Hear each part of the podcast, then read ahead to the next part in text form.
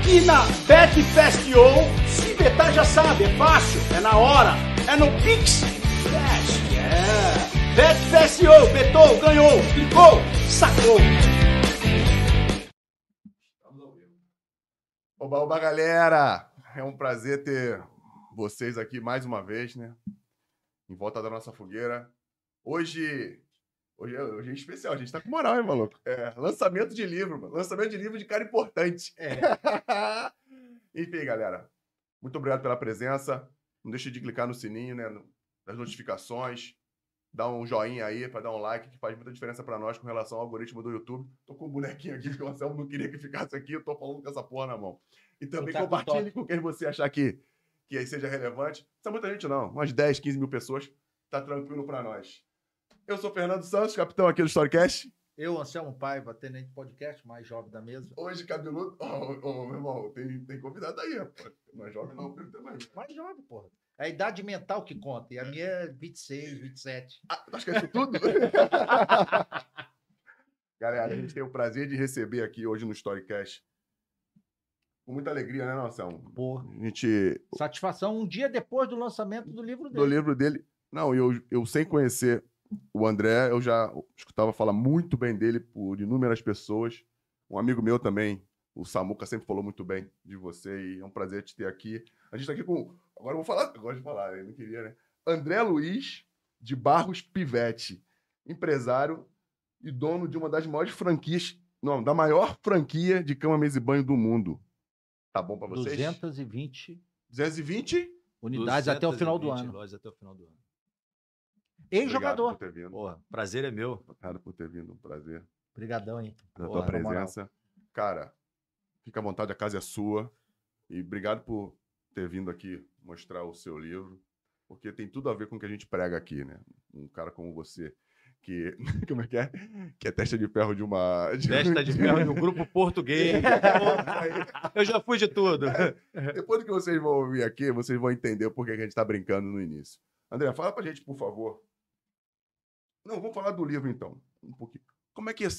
Pode falar qual é seu outro. Não ia ser esse nome o livro, é ter outro nome. Sim, Pode dizer qual o claro, nome que ia claro. ser? Na verdade, esse livro teve três nomes diferentes, né?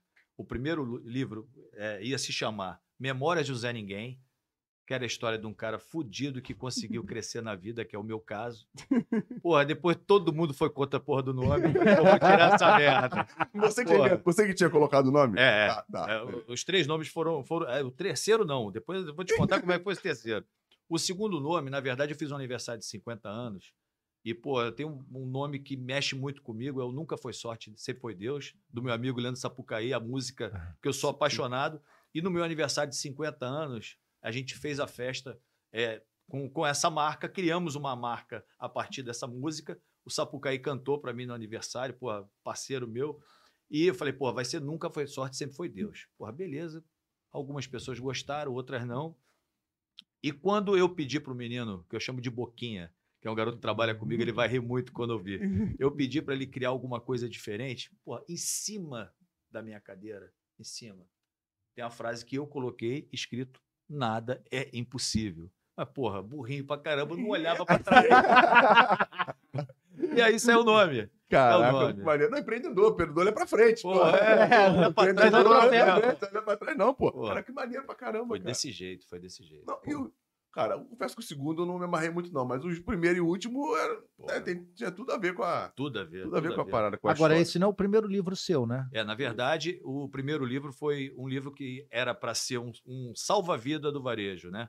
Que a gente começou a criar vários depoimentos para que a pessoa que fosse abrir uma loja, ela não se destruísse, porque o que acontece no varejo, é, os primeiros 3, 4, 5 anos, mais de 90% dos CNPJs simplesmente falem, acabam, se destroem. E a gente queria fazer um manual de sobrevivência no varejo, né? E começamos, essa- ideia, na verdade, nasceu do meu antigo sócio, o Orlando, é, de da gente fazer um manual. Só que esse manual foi ganhando corpo, ganhando vida e virou um livro, com depoimento de, de, de várias empresas e como funcionar para não quebrar.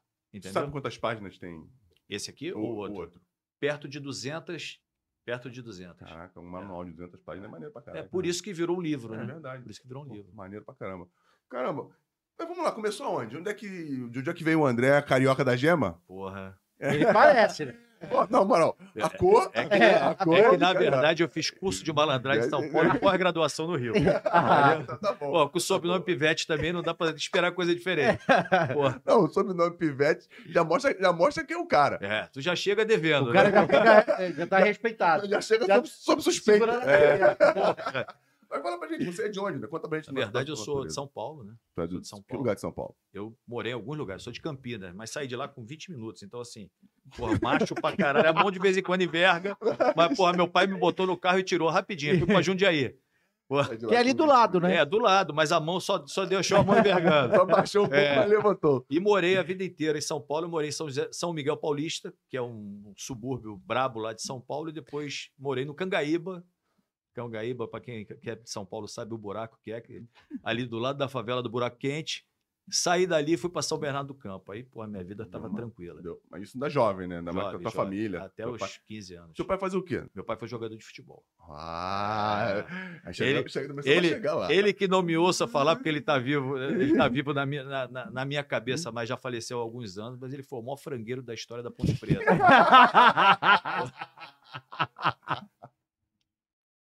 Sacanagem, como Tá nem aqui pra se defender. Porra, ele só, a vida inteira ele só contava uma defesa que ele fez. Porra, não é possível. Olhei no jogo tem Porra. 90 minutos, ele só fez uma defesa no jogo. Cara, o Alheiro pra cá. Mas como é que é o nome dele? Fala pra gente aqui. João Pivete. João Pivete. João Pivete. Caramba, João Pivete. foi em que, que Ele década? jogou de final dos 60? anos 60 e início de 70. Caraca, Jogou com o. Valdir Pérez, chegou a pegar o Carlos no final, no, no iniciozinho da carreira. O Valdir Pérez era a reserva dele? O Valdir Pérez, diz ele, diz ele, né? Diz ele.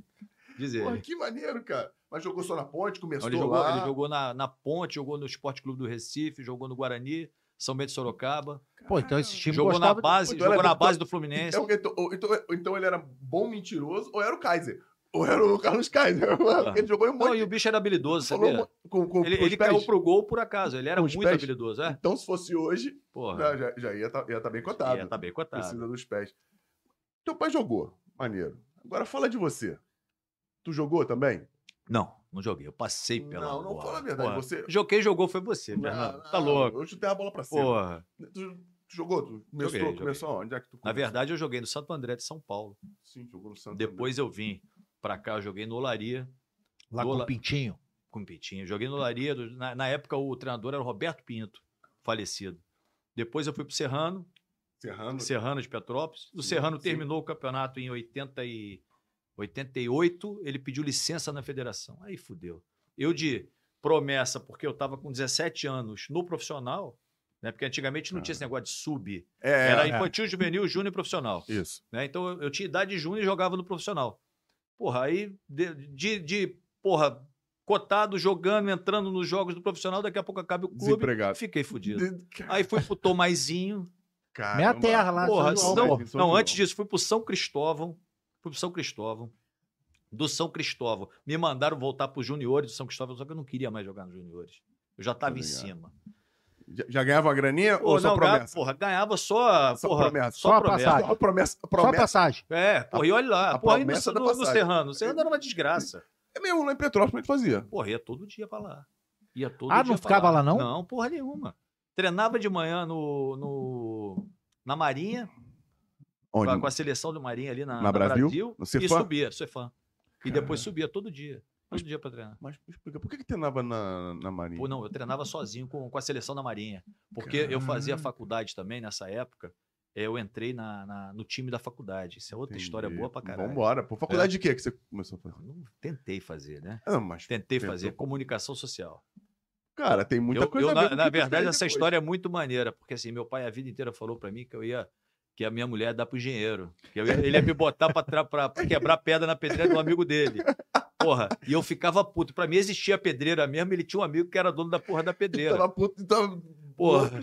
Quebrar a perna, então a mulher da puxa. E, porra, e ele falava a vida inteira que eu não ia passar, eu não ia passar na faculdade. Eu falava, velho, você não tá entendendo, eu vou passar e eu nunca vou pagar um real de faculdade. E eu botei aquela porra na cabeça como meta, meta, meta, meta. Porra, e meta pra mim tem que, tem que chegar, Tem que não tem bater. jeito.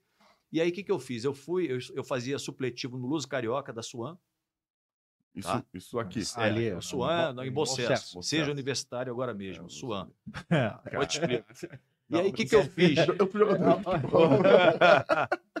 Aí que eu fiz? Eu, eu fui para a Suan, que a, a sua time, time universitário bom pra caralho. Eu fui para lá e falei que queria fazer um teste para jogar, porra, no time da Suan.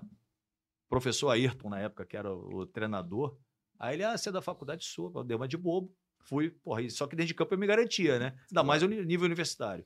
Aí joguei um jogo, ele, pivetinho, teu documento, professor, daqui, eu trago, daqui a pouco eu trago. Tava em amistoso ainda, antes de começar. Jogo seguinte, porra, já me conhecia, me botou de titular. No terceiro jogo, ele pivetinho. No quarto jogo, eu fui lá e entreguei o documento do Luso Carioca. E pivetinho, "Mas você não é da faculdade, o professor não é a mesma coisa? Ele, pode deixar que a gente dá o jeito. Moral da história. Entrei na faculdade, Ele te, te levou pra lá. me levou para lá, me deu o gabarito. Me deu o gabarito um dia antes da prova, na noite da, da prova, eu tava com o gabarito na mão, só que eu errei o gabarito, fui segundo colocado. é foda. Errei mesmo. Errei mesmo. Porra, pensava em levantar suspeita. Olha só, eu jogava na cabeça da área, não era meio de ligação, não. Porra. É, pensar muito, pô. Porra. Ia ser a primeira vez que ia gabaritar tudo. Porra, né? imagina. Tirar 10, porra. E, Tirar porra, Cara, Passou raspando. Mas, mas a coisa mais legal da história foi o dia do meu pai. Eu lembro como se fosse hoje. Naquela mesa da casa, comprou. Era Jornal dos Esportes, que eu acho que saía. Aí saía por número, né? Aí, porra, o velho me chamando de burro, burro pra caralho. Porra, sabia que tu não ia entrar. Começou a olhar de baixo pra cima. Ele, meu pai tinha um barrigão grande, o óculosinho, começou a olhar. E eu sentado assim de frente, que nem vocês estão. E ele olhando, olhando, olhando, olhando. De baixo pra cima. É, de baixo pra cima, né? Porra, daqui a pouco olhando. De repente ele se transforma, porque eu não falei porra nenhuma pra ele. Eu falei, eu não vou falar nem fudendo. Aí, daqui a pouco ele olha o número no jornal, olha o número no papelzinho. Me dá tua identidade. Deixa eu ver pra ver se ele Aí tava- ele. Filho, você entrou. Cara... Aquela cara dele de espantado. Eu falei, burro é a puta que pariu. Quem vai, quem vai quebrar a pedra na pedreira, teu amigo é o caralho. Pô.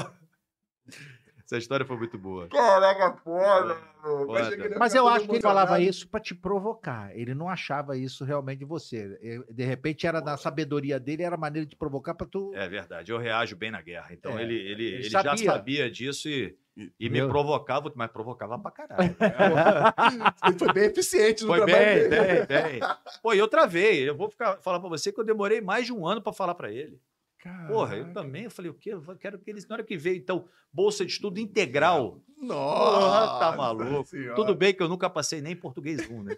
Porra, Mas tu- o negócio era passar. é, o negócio era Era passar. entrar, era É, entrar. isso. O E tu, negócio queria, era e tu queria jogar bola, né, cara? Sim, exatamente. Nunca, estudo nunca foi Tu forte. queria jogar bola. estudo. Eu, eu- mas isso daí foi a grande vantagem da minha vida. Eu sempre enxerguei bem o que eu não sei fazer, o que eu não tenho aptidão nenhuma. Então, assim, eu sabia que o lado do estudo não era a minha praia. Então, porra, eu tinha a história da bola que eu botei na minha cabeça, que eu ia tentar até meus 21 anos e eu tinha que virar. Eu não, eu, você passou por isso muito bem, mas você sabe. Eu não queria jogar em time pequeno, eu queria ser grande. Então, eu tinha o sonho não de ser jogador, mas eu queria ser jogador de clube grande. Entendi. Entendeu? Então eu botei uma meta na minha cabeça e eu falei: se eu chegar depois disso, eu, eu vou largar. O futebol não parou comigo, eu parei com o futebol. Entendeu? Então, Você chegou à conclusão que não, que não ia eu, dar. que eu era mais um. Eu era mais um. Entendeu? Caraca, brother. Isso, esse aí é o. É o start que. Se muita gente tiver, um monte de clube vai ficar sem, sem atleta. Principalmente no Brasil, que é muito grande. Exatamente. Com exceção do Eric, né? Que o, que o Mazaria falou. o Eric, o Eric tá trabalhando contigo, O ele Eric, tava ah. lá. Ele queria ser jogador. O Anselmo que aposentou ele. Ah, é? ele queria ser jogador também, não? Não, tem um amigo também meu, eu não posso comentar o nome aqui, né? Sim, sim, sim. Né? sabe? Mas que teve um amigo nosso chamado Marcelo Guerreiro, que aposentou ele também. Que bom. É. A falou, parceiro, você não, não, É. tem, não tem como. Larga disso, vai estudar. É mesmo Eu não, eu não lembro se ele ia pro, pra polícia militar, ou ele ia pro bombeiro. Sim, sim. Era uma porra dessa. Porra Mas falou pra aposentar. A melhor coisa que fez na vida desse menino. Puta pariu. Mas esses insights, às vezes, essas pessoas que tinham que. Mas, não, não de forma agressiva, mas tentar, porra. Cara, Não é de olha, forma- vai ser forma mais agressiva, um. não. Falei, Filho, vai estudar porque na bola tu tá morto. É. Não vai Cara, arrumar é muito uma não, mariola. Porque é, é muito maneiro, mas ele foi ele. É. sim. Mas Mas é- foi ele. Porra, cara, porque. Não, e, e- e, além disso, eu, eu já sabendo que eu não ia para estudo de jeito nenhum, o que eu achava que era a possibilidade de mudar minha vida era isso aqui, ó, livro. Então, assim, o que eu fazia? Eu, eu vendia de manhã, eu era vendedor. De tarde eu treinava e à noite eu fazia, eu, eu tentava estudar. E eu, nesse meio tempo de, de, de estar entre o treino, o ônibus e a venda, eu comprava nos sebos de Madureira livro usado de biografia, de vendas e de autoajuda. E isso me projetou para um lugar que eu nunca poderia é, estar. O livro, então, fez a, O a- a diferença. Bom, deixa eu voltar essa porra aqui. Que- quantos anos você veio de São, de São Bernardo pro Rio? Eu vim com 16 para 17. Com 16 para 17, a sua, seus pais, né, sua família veio pra cá. Não, na verdade é o seguinte, meu pai, meu pai era separado da minha mãe, né? Sim. E eu fiquei praticamente 10 anos sem falar com meu pai. Meu pai, minha mãe cortou a relação do meu pai comigo, não tinha na Celular, época WhatsApp, porra, né? telefone, celular. Uhum. Porra, só que eu tenho uma, uma facilidade que o meu sobrenome não existe, né? Que é Pivete. e aí eu procurei nas páginas amarelas o, telefo- o, o- nome de alguém Pivete e comecei a passar o meu telefone para várias pessoas e uma delas conhecia meu pai e aí eu voltei a falar com meu pai. Caralho, Entendeu? irmão, tudo. A falar com meu pai. Meu Deus do céu, uma- Loucura, uma- uma- uma loucura. loucura. Mas, então, foi ele que veio. Ele, tua mãe ficou lá e ele veio A minha cá? mãe morava com um cara lá que Lá, lá em São Paulo. morava com esse cara lá em São Paulo. E, teu pai veio pra cá. Meu pai morava aqui. Ah, entendi. meu pai entendi. morava aqui. Pra- onde é que foi a história do, do treinador? Que te, Todos- que te botou, que te botou e te tirou. Foi no Que, Santo André. que te botou, Menudo! dormiu, Menudo! acordou, teve um porra. sonho. Tem, tem, tem puta, treinador cara. que tem sonho, né? Aquele, Porra. sonhei que você vai entrar no segundo tempo Porra. fazer um gol. Fernando, a história é da engraçada pra caralho. Olha só, a gente Foi aqui ou foi lá? foi lá. Foi lá em São Paulo. Foi lá em São Paulo. Qual o time? A gente, Santo André. Santa- A gente ia, a gente. eh, Eu fui fazer teste no Santo André, passei o caramba. Porra, aí eu jogava de zagueiro, tá? Zagueiro. Pô, zagueiro era moleza. Porra, zagueiro, o cara que sabe jogar um pouquinho na zaga, porra. É só gritar, porra. Porra. Zagueiro é Pô, só tu ficar grita gritando, da tua, pô. você entra no toque de lado, tá feito. Vai dar um chutão e a bola pra todo mundo. É, eu sei Aí, como é aí a, porra. gente, a gente ia estrear no Campeonato Paulista, estreia do Campeonato Paulista. Porra do meu ônibus quebrou. Tinha horário de apresentação, o ônibus quebrou. Porra. Cheguei 10 minutos atrasado. Eu não entrei e dali em diante, ele só me. Ele nem pro amendoim me botava.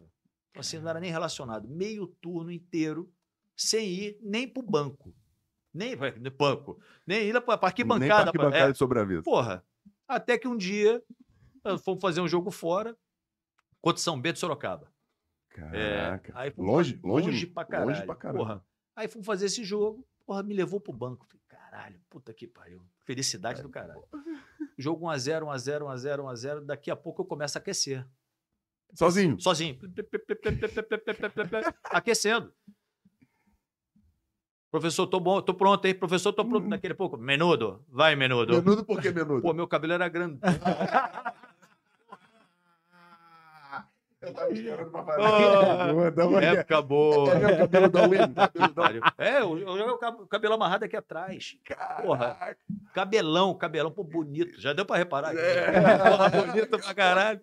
Aí, porra, entrei no jogo, a primeira bola, o cara bateu lateral pra mim. Porra, eu fui dominar. Essa época eu era segundo homem, tá? Você Sim. jogava no 4-3-3. Sim. Eu fui, a bola na intermediária, eu fui dominar a bola, eu tava com muita força.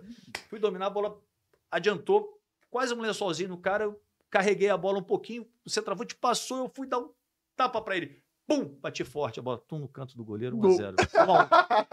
Empatamos o jogo. Tu tá de sacanagem. Foi assim mesmo. Desse jeito. Caralho. Desse jeito. O chapéu, o chapéu sem querer e Eu- eu, eu- e, o a lado sem querer. e a E a chapada chapada pro cara fazer um pum forte na bola. Porra, parecia eu um tava-. Nervoso pra Correu pra caralho. abraçar ele? Ele- Porra, corri porra nenhuma.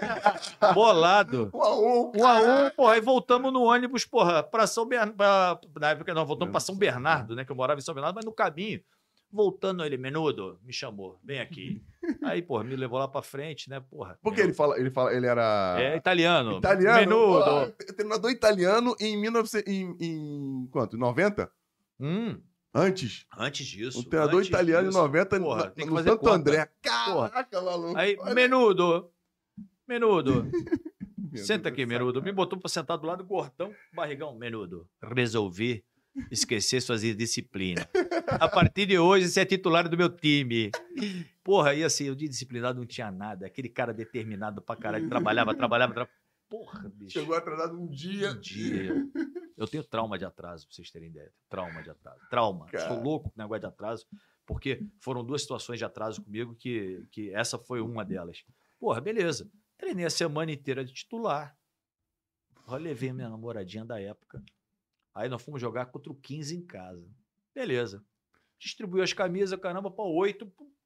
Prontinho. Ele coça, tá sentado num banco, barriga aqui, coça a cabeça. Menudo, tira a camisa. Ai, Faz isso não. Eu não posso jogar com três cabelos de bagre no meio de campo. Foda. Desse jeito. Desse jeito. Cara, fez assim, ó. Pum. Tirei a camisa, enrolei na mão e larguei um soco no meio da cara dele. Foda-se. Soco mais bem dado da minha vida. Porra. Deus o tem em bom lugar, que aquele filho da puta. né? Isso na minha vida, mano. Porra. Ah, maluco. Nem o, Car- nem o Casalberto fez isso. Porra. Existe. Porra. Com a namoradinha esperando. Namoradinho Ah, esperando. esperando. Irmão, saí do vestiário chorando. Puto pra caralho. Caralho. Mas, porra, não, nem um pongo, nem um pingo de Nem arrependimento. um pingo de arrependimento. Zero. Zero. Nunca mais voltou no Não, time? não, aí depois o cara do Júnior me chamou. Aí Eu voltei pros juniores. Aí, aí- aí o cara premia a indisciplina. É isso. O cara devia ser bom. não A gente nunca viu, mas devia ser bom porque o cara chamou pro Júnior. É. Devia, devia servir. Porque isso já acontece, aconteceu várias vezes com os jogadores do, do juvenil, que o cara afasta, o cara do Júnior leva e o maluco vai embora. Uma É história isso. semelhante à do Felipe. Ah, é? Felipe do Vasco, é uma Porra. história, ele, não, ele não bateu no treinador, mas ele não jogava, ele era reserva. A galera conta que ele fez um treino profissional contra o profissional, que ele estava fora do jogo. Ele treinou contra o profissional e é o Felipe, né? É isso. E O cara lá de nunca cima mais- não dorme E nunca. falaram que nunca mais voltou. Porra. Nunca mais voltou. O titular sempre foi o, o Bill, eu acho. Deve gostar muito, Acho inclusive, que- desse treinador. Né? Acho que foi o Lopes. Porra. Acho que foi o Lopes. Se estiver falando besteira, me perdoem. Mas o Felipe é meu amigo, eu posso ligar pra ele depois e confirmar essa história. Mas tem uma história pra ser com a do Felipe. Porque os caras levaram assim. E você, aí foi pro, foi pro Júnior. Aí fui pro Júnior, só que aí eu comecei. Eu vivia, na verdade, numa guerra, né? Assim, a, a relação da minha mãe com o marido dela era um inferno. Que era inferno. O cara vagabundo de, de falecido, morreu de AIDS, porrada de história pra Que contar. Puta que pariu. E assim, aí chegou um dia, eu já, na- eu já no- nos juniores, 17 pra 18. cara, eu era possivelmente 17, 17 não era. é, porque não tu era tinha- é, ainda, né? é, e e cheguei um dia em casa, eu tinha, tinha furado a orelha, pô, trabalhava pra caralho, pô, tentava estudar, jogava. O Cara, tu trabalhava, estudava e lavava jogava. carro, lavava carro de manhã, treinava de tarde e estudava à noite. Já Pô. falaram pra tu que deu sorte pra caramba na vida? Porra. Foda. Já falaram pra tu Foda. essa porra? Já falaram? É, mas eu, eu, eu toda vez que falava de sorte, tem um amigo meu que falou que sorte é o caralho. É. Não, aqui, é igualzinho. Eu, pô, eu não acredito em sorte. Igualzinho. Sorte eu só acredito você jogando é, dado. Aí é sorte. É, Entendeu? Agora. Não, do caralho, do não caralho. existe.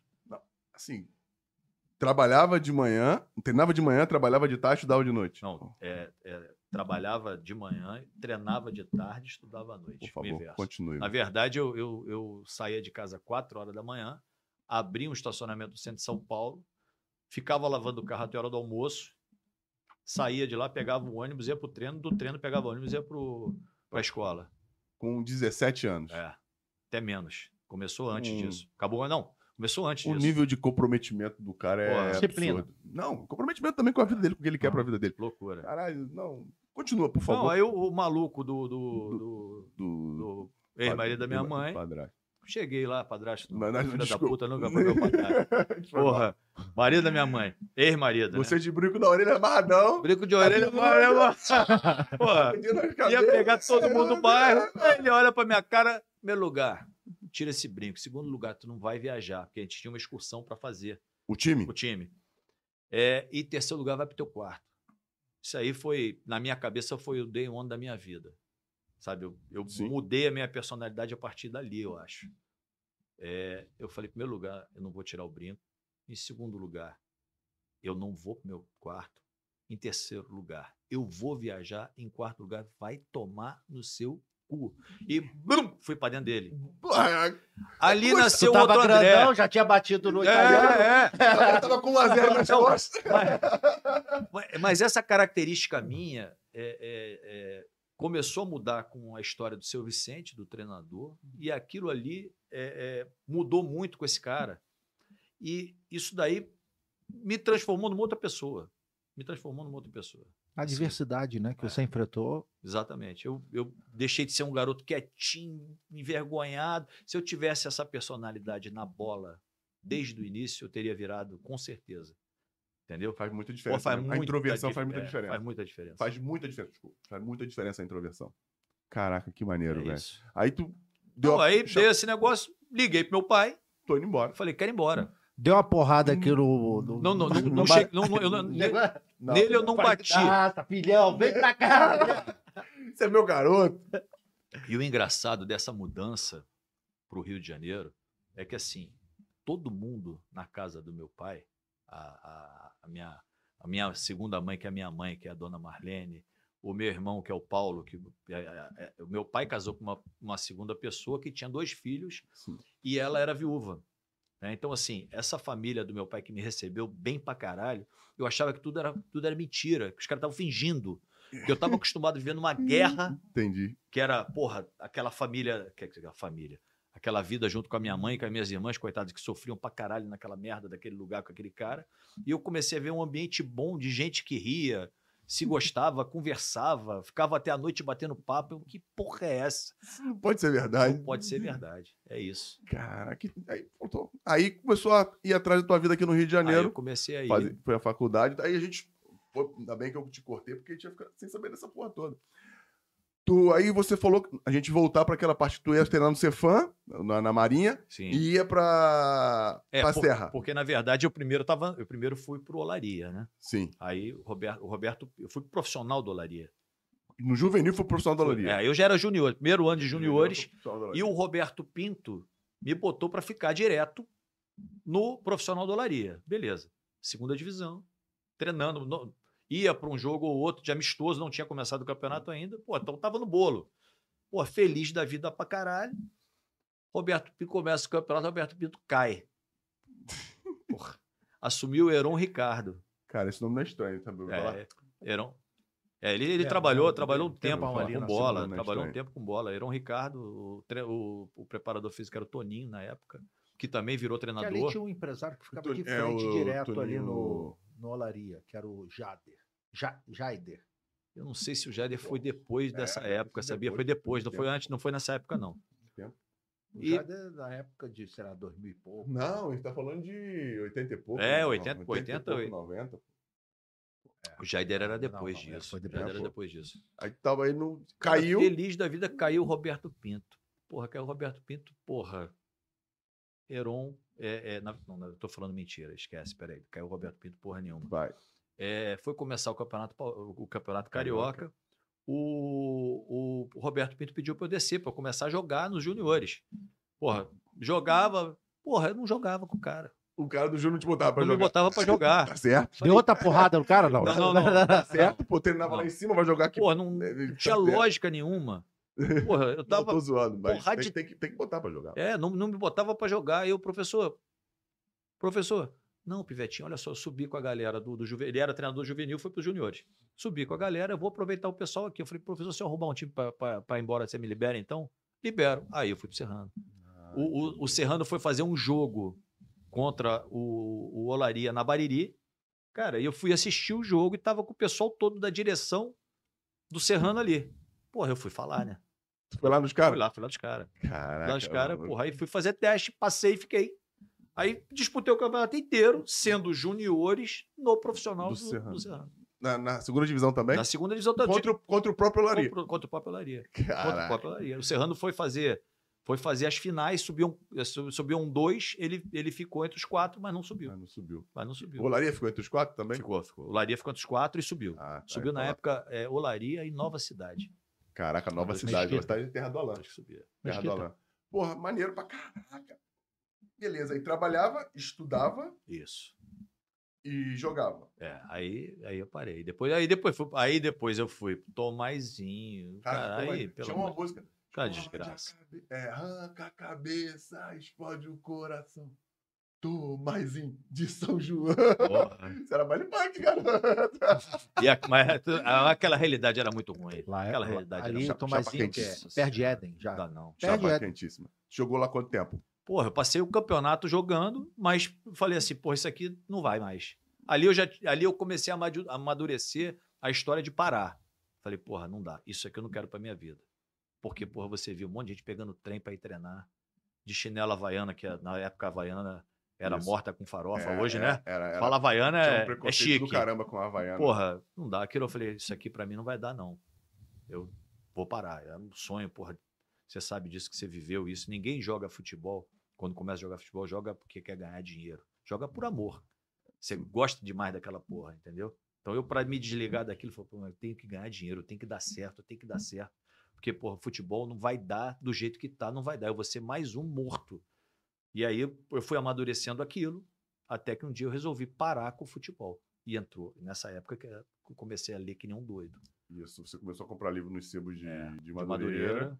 E Você, e você morava onde? morava na Vila da Penha, Na Vila, Vila da, da Penha. Penha. zona sul da zona norte. É verdade, Zona Sul da Zona Norte. Era, era, porra, lugar só Ah. de eu com dinheiro. Vila da Penha. Saía de Vila dos Sete pra ir lá na Palanca Negra, na Vila da É, namoradinha no final de semana. é bom. Jantar, vamos lá, é Palanca Negra. Lá em Vila da Fala, Penha. é, restaurante? É, um restaurante conhecido pra caramba que tem lá. Tem até hoje, não? Cara, não sei. Não Se a sei. palanca tá negra ainda, ele não sabe. O que seria uma palanca? Cara, palanca é, é um bicho meio viadinho, assim, que nem um Olha, olha lá o que viadinho, tu vai não é falar. viadinho.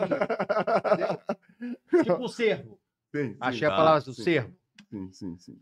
Pô, aí o teu, teu- mas seu sonho era jogar bola. Não deu certo. Tu, vou parar. Essa hora de parar me- é foda. Porra, meu Deus do foda. céu. A decisão mais É. difícil que eu tomei na minha vida. Só isso. Foi a melhor? Foi a melhor decisão. Que, que bom. Foi a melhor né? Eu sempre agi muito pela razão, a vida inteira. Razão, razão, razão, razão. razão. Sempre. E, porra, eu sabia que eu era mais um. Então eu falei, porra, esquece. Foi ler pra caramba e o primeiro trabalho aqui, assim, mesmo depois que parou, que tu, tu continuou no, no anterior ou você descobriu na, na- alguma na coisa? verdade, o que aconteceu? Eu, eu dei muita sorte, porque assim, eu sempre, eu sempre comprei. Ah, Na época eu era doente de comprar todo domingo o Jornal Globo. E aí eu ia para a parte classificado, classificado, classificado, classificado, porra, e procurava emprego que nem um doido. Até que um dia, até que um dia, num desses anúncios do jornal, eu vi Ering Têxtil contrata vendedor com experiência de tantos anos, com nível universitário assim, assim, com carro com até dois anos de uso. E tudo aquilo ali se encaixava no meu perfil. Tudo. Eu tinha identidade CPF, porra, carteira de habilitação e o resto tudo era mentira. Não tinha uma verdade, não tinha uma, não tinha uma verdade. Não E tinha tu uma. foi, tu, tu foi Então, mas eu preenchi o currículo, cara, porque você preenchia currículo à mão, né? Eu preenchi o currículo com os livros que eu lia, eu escrevia que era curso.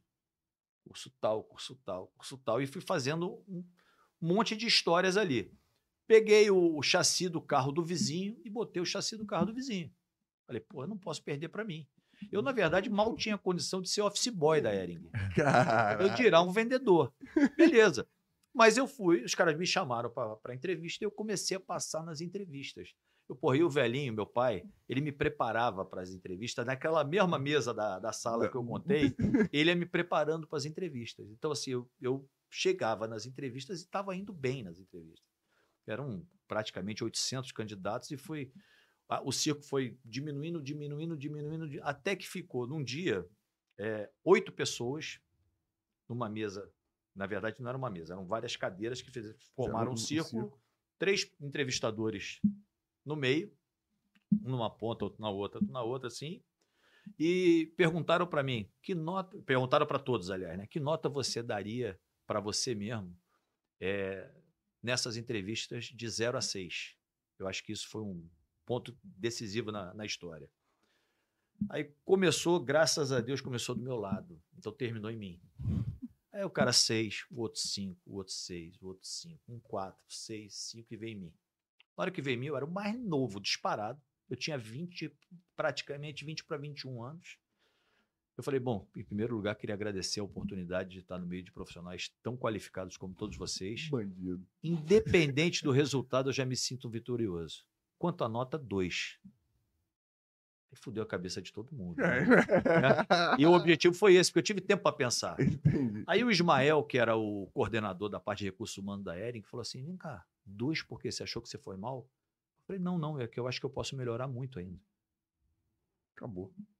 Foi isso. Desse, da- dessa época aí, tem algum livro que te marcou? Como fazer amigos e influenciar a pessoas. Foda. Foda. É um dos melhores livros que eu já li. É esse e o Sete Hábitos para Pessoas Altamente Eficazes. Caraca. Eu já vi esse livro, maneiro pra caramba. Foda. Não, e, e tu co- conseguia colocar em prática o que tu Muita coisa. Muita coisa. Muita coisa. Conseguiu a vaga na Ering. Consegui a vaga, vaga na igreja. Aí faltava o- o segundo passo, que era o carro. Ai, caralho. Aí, porra. Aí. E a Tinha era. era dois anos de uso. porra, dois anos de uso.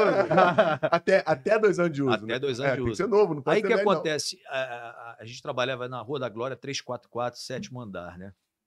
E ali é, tinha estacionamento. Sim. O que, que eu fazia? Eu parava o carro, eu comprei um Opala todo podre, parecendo dos Flintos, que você Porra, botava o pé embaixo. Porra, e gasta Não, mas pra não tinha- caralho. Era o que eu tinha. Não tinha Não dinheiro nenhum. Fusca, Fusca, não, não, não tentou comprar Fusca? Não, olha só, mas eu tinha que ter crédito Ah, tá. para comprar. Eu não tinha crédito. E esse carro daí era um carro do meu ex-cunhado, que, pô, tava destruído e ele me fez a preço de banana. Beleza. Peguei esse carro e parava longe do escritório da Ering, do prédio da Ering, porque se os caras olhassem meu carro, eu tava fudido. Tava desempregado. É? Com sete dias de, de emprego, eu já fui no supervisor e falei que fui roubado. Falei, pô, saí do problema. Onde não existe crime, prova não existe crime. Falei, porra. Espetacular, velho. Tá, tá escrito isso tudo aqui? Tá. Cara, Tá escrito, tá escrito. Espetacular. Tá escrito. Mas, é, pô, Tá eu escrito. não quero parar de ouvir, meu irmão. Por favor. Tá escrito. Por favor. E aí, o cara, fizeram o quê? Aí, pô, fui roubado, peguei o carro de um amigo emprestado. E aí eu comecei a parar o carro dentro do escritório da Ering, Opala. Falei, enquanto não dá o dinheiro do seguro, tá ali. Porra, perfeito. A história colou, né? E aí eu comecei a trabalhar na Ering Como vendedor. como vendedor. Na verdade, eu entrei como, é, eu entrei como vendedor júnior. Eles criaram uma vaga que não existia, porque eu era muito novo. E aí eu entrei como vendedor júnior. Vendedor, você vendia o- pro, pro varejo? Eu vendia pro varejo, Ah, exatamente. isso eu vendia que pro faz varejo. diferença. Vender pro varejo faz diferença. né? Porra, aquilo foi uma, uma universidade. Aprendi com, com pessoas que, inclusive, é, alguns deles são meus amigos até hoje. Pô, que Pô, maneiro. muito cara. maneiro. Pô, maneiro. Porque a Erg já era grande. Não, era o maior do Brasil.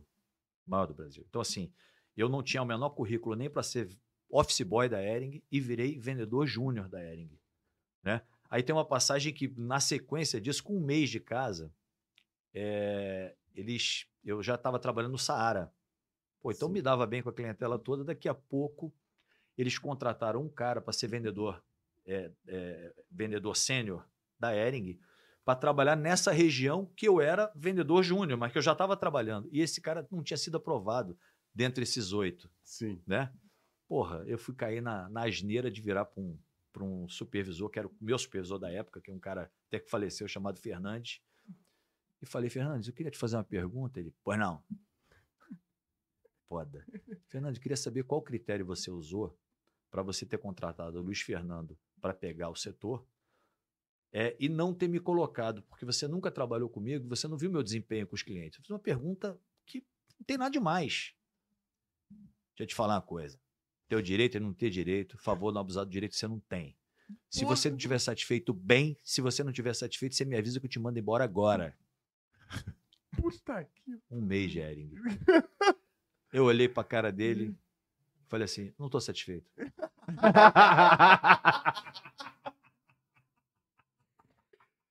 Merda que eu fiz. Merda que eu Tá fiz. Merda que eu fiz. Pô, não segurava a minha língua. Foi mandado Aí fui, não, fui embora. Peguei a pastinha, pum, cheguei em casa, já tinha lá telegrama.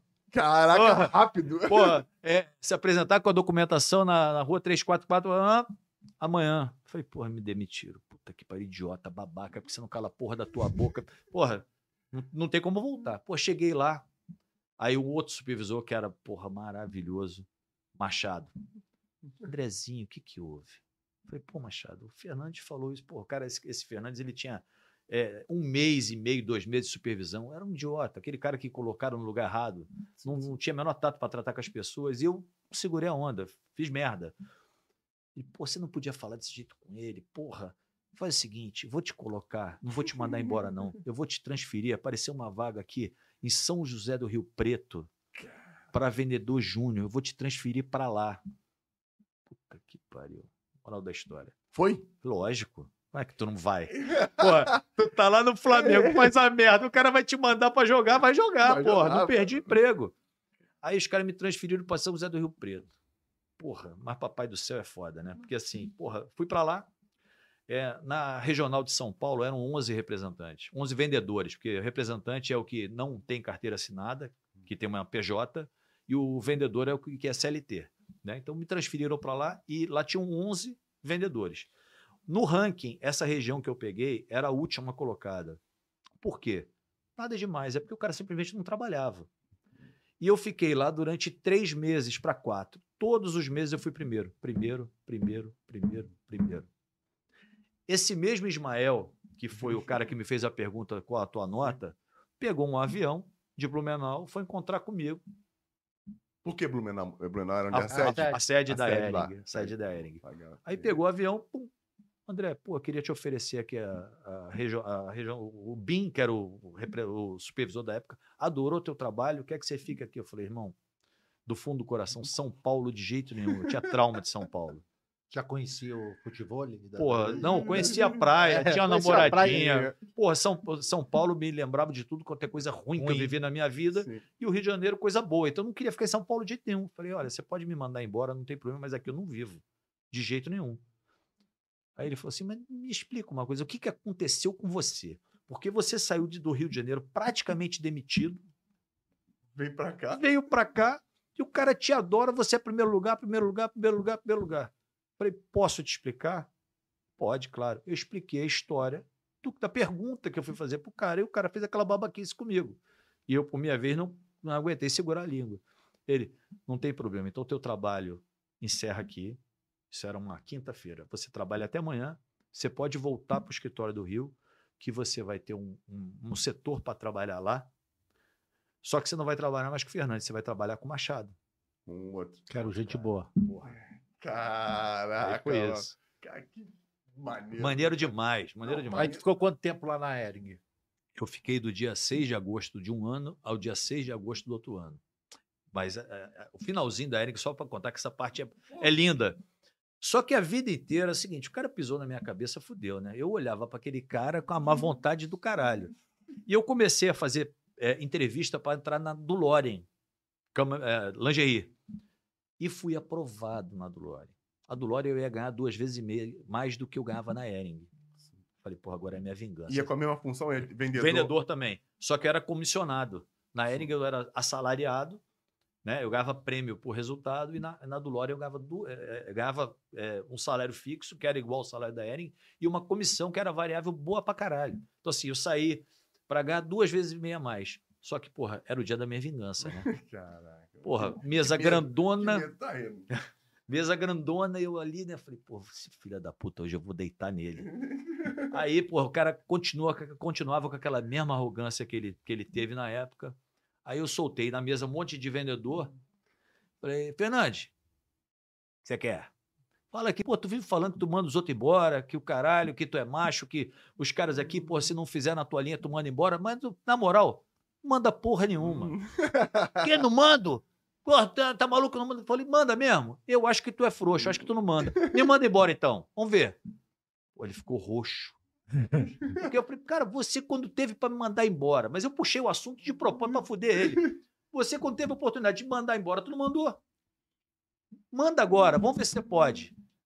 Cara. Meu irmão, Mas tu Não- já estava garantido Garantido, lá. já tinha- Tu, tu queria receber, era ser mandado embora, que aí tu pegava É o isso aí. garantia. É, queria, queria pegar tudo, queria pegar tudo, mas queria dar cagada Aviso na cabeça prévio, dele. fundo de garantia, ele queria Porra. pegar tudo. Que filha da E, e- é, e queria cagar na cabeça do cara. Eu falei, porra, eu vou sair desse. Esse cara vai lá atrás, quando ele pisou no meu pé, ele não conseguiu me derrubar. Strike no boliche.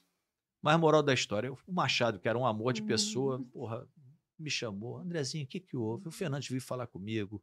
Porra, eu falei, não, ele é um babaca, Fernandes, você sabe disso. Eu sei, mas Fernandes, eu não quero mais ficar. Eu não vou, eu não vou trabalhar mais aqui. Andrezinho, você tá para ir para GO, GO é grandes organizações. O teu carro tá chegando. Assim, querendo que eu ficasse na empresa, mas eu já sabia que eu não queria ficar. Eu falei, olha só, adoro você, mas se eu me oferecesse o teu lugar, eu estaria saindo. Então eu vou pedir demissão em respeito a você, tá? Porque eu vou sair já da empresa, mas eu precisava fazer isso com esse cara. Porque isso é um babaca. E ele quase acabou com a minha carreira. Então, pedi demissão. Ah, pô, não recebeu. Não recebo, mas tudo certo. Tudo certo. Mas pelo menos fiz, fiz o que eu tinha que São fazer. leve. Pô, saí levinho. E fui embora. E foi, foi embora pra Fui Dulore. embora, fui embora no Lore. A do você tinha que 22.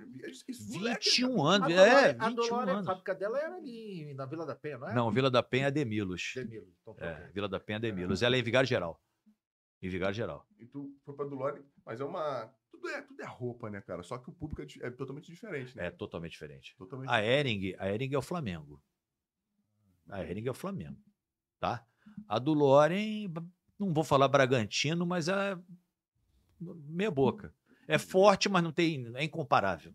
Entendi, é incomparável. Entendi. E, você, Entendeu? e tu foi pra lá pra ganhar mais, mas ia ter que também trabalhar Não, mais. mas o trabalho não dói, né? Então, já, porra, fui pra Verdade. lá, foi uma, foi uma escola pra mim a do Loren. Uma escola que eu aprendi coisa pra caralho dentro da do Loren. Foi a maior universidade de varejo que eu aprendi, graças a um cara chamado Rony Argaldi, que é o dono da Duloren. Porra, é um gênio pra criar as coisas. É mesmo? Bom pra caralho. Cara, Tu avião. Brasileira? Sim, sim, meu amigo hoje. Meu amigo Mas hoje. nessa época tu tinha, tinha, tinha essa relação com o Não, eu conheci o Rony de contato depois que eu fui trabalhar na Dulore. Entendi. Era um louco, um louco, porra, cobrava pra caralho, mas, cara, era um cara que trabalhava com, com resultado, então pra mim era tranquilo, não doía. Porque tu trabalhava também. Exatamente, então, porra, cara do caralho. Gente muito boa. Teve, tu falou que aprendeu muita coisa. O que que tu, tu levou de mais interessante da Dulore, de mais legal da Dulore? eu levei muita coisa, Fernando. Fernando, olha só, é- era relatório atrás de relatório. Eu trabalhava final de semana grudado com resultado. Eu, eu, eu criava to- todos os itens da Dulore, todos a gente controlava a cota de item a item. Isso eu levei para minha vida. Isso eu levei para minha vida. Eu aprendi, eu, eu, eu executei isso no varejo. Então, quando eu fui para a loja, antes de ir para a loja, eu fui para Teca, cama, mesa e banho. Sim. Eu, eu já fazia uma coisa que ninguém fazia. Porque eu aprendi, eu criei o hábito de fazer graças às coisas que tinham na Dulore. Entendi. Entendeu? Entendi. Então, entendi, porra, foi Entendi. maravilhoso. entendi. Agora, o meu primeiro dia de Dulore foi uma coisa do caralho também. Entrei na Dulore, essa passagem eu tenho que contar, porque Cara, eu tô resumindo. O que tu achar que deve, Tá. por favor, Essa é do fale. caralho. Essa é. Não, tá bom pra caramba. Tá bom pra caramba. Tá Eu tô- Eu tô tranquilo? quase levantando ali pra pegar uma, uma cervejinha, uma taça de vinho, caramba, pedir um... Porra, aí fudeu, eu vou ficar até amanhã aqui. Então a gente vai trazer, porque Porra. Bom, a gente, tá- a gente gravou um ao vivo, é, só pra dar uma contextualizada legal. Pra... E a gente botou um, um pote de amendoim aqui. Foi maneiro, pra... só que a gente começou a comer o amendoim, o caraca, comeu amendoim, tomando esporro pra caramba do, da, da Michelle, a menina que trabalha com, a, com o marketing. Marketing. E com a esposa do, do, do E entrevistado. a esposa do entrevistado, que foi o. o Tá horrível o vocês comendo, do- falando. Ou vocês falando de boca cheia, É, comendo e falando. Aí a mulher dele, para de comer. Só pra Pô. dar uma resenhada. Fala pra gente, o que, que você, depois, quando você foi pra Teca, Não, antes disso. antes Teca, Foi pra Dulore. primeiro dia da Dulore. Primeiro dia da Dulore, eu, eu fui atender um cliente em Três Rios, chamado Bazar Moderno. O nome dele é Manuel. Cara, você vê como é que a coisa Que é memória maneira. Que memória, Não, mas lembra- isso, mar- isso marcou muito. mundo. Isso marcou muito. É, porque eu- minha memória tá uma merda, mas essas coisas marcaram a minha vida. Meu primeiro dia em Três Rios, eu fui atender o cara, eu tinha um- uma mala enorme com as calcinhas e sutiãs dali, né?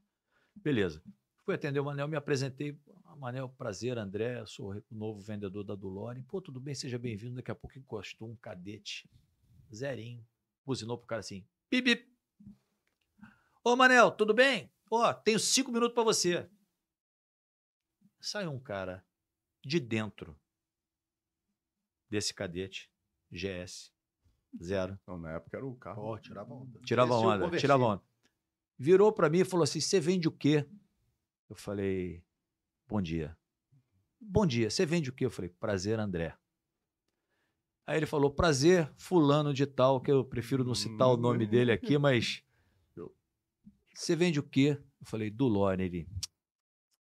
Cara, deixa eu te falar uma coisa. Depois deixa um currículo teu com o Manel, que eu trabalho na Teca, eu ganho tantos mil dólares por mês, e papapá, e papapá, e papapá, e começou a cagar na minha cabeça falando um monte de coisa. Em cinco minutos ele vendeu pro Manel, que assim, quem trabalha com venda sabe, não existe você passar à frente de ninguém. Não existe. Tá? É- E foi embora.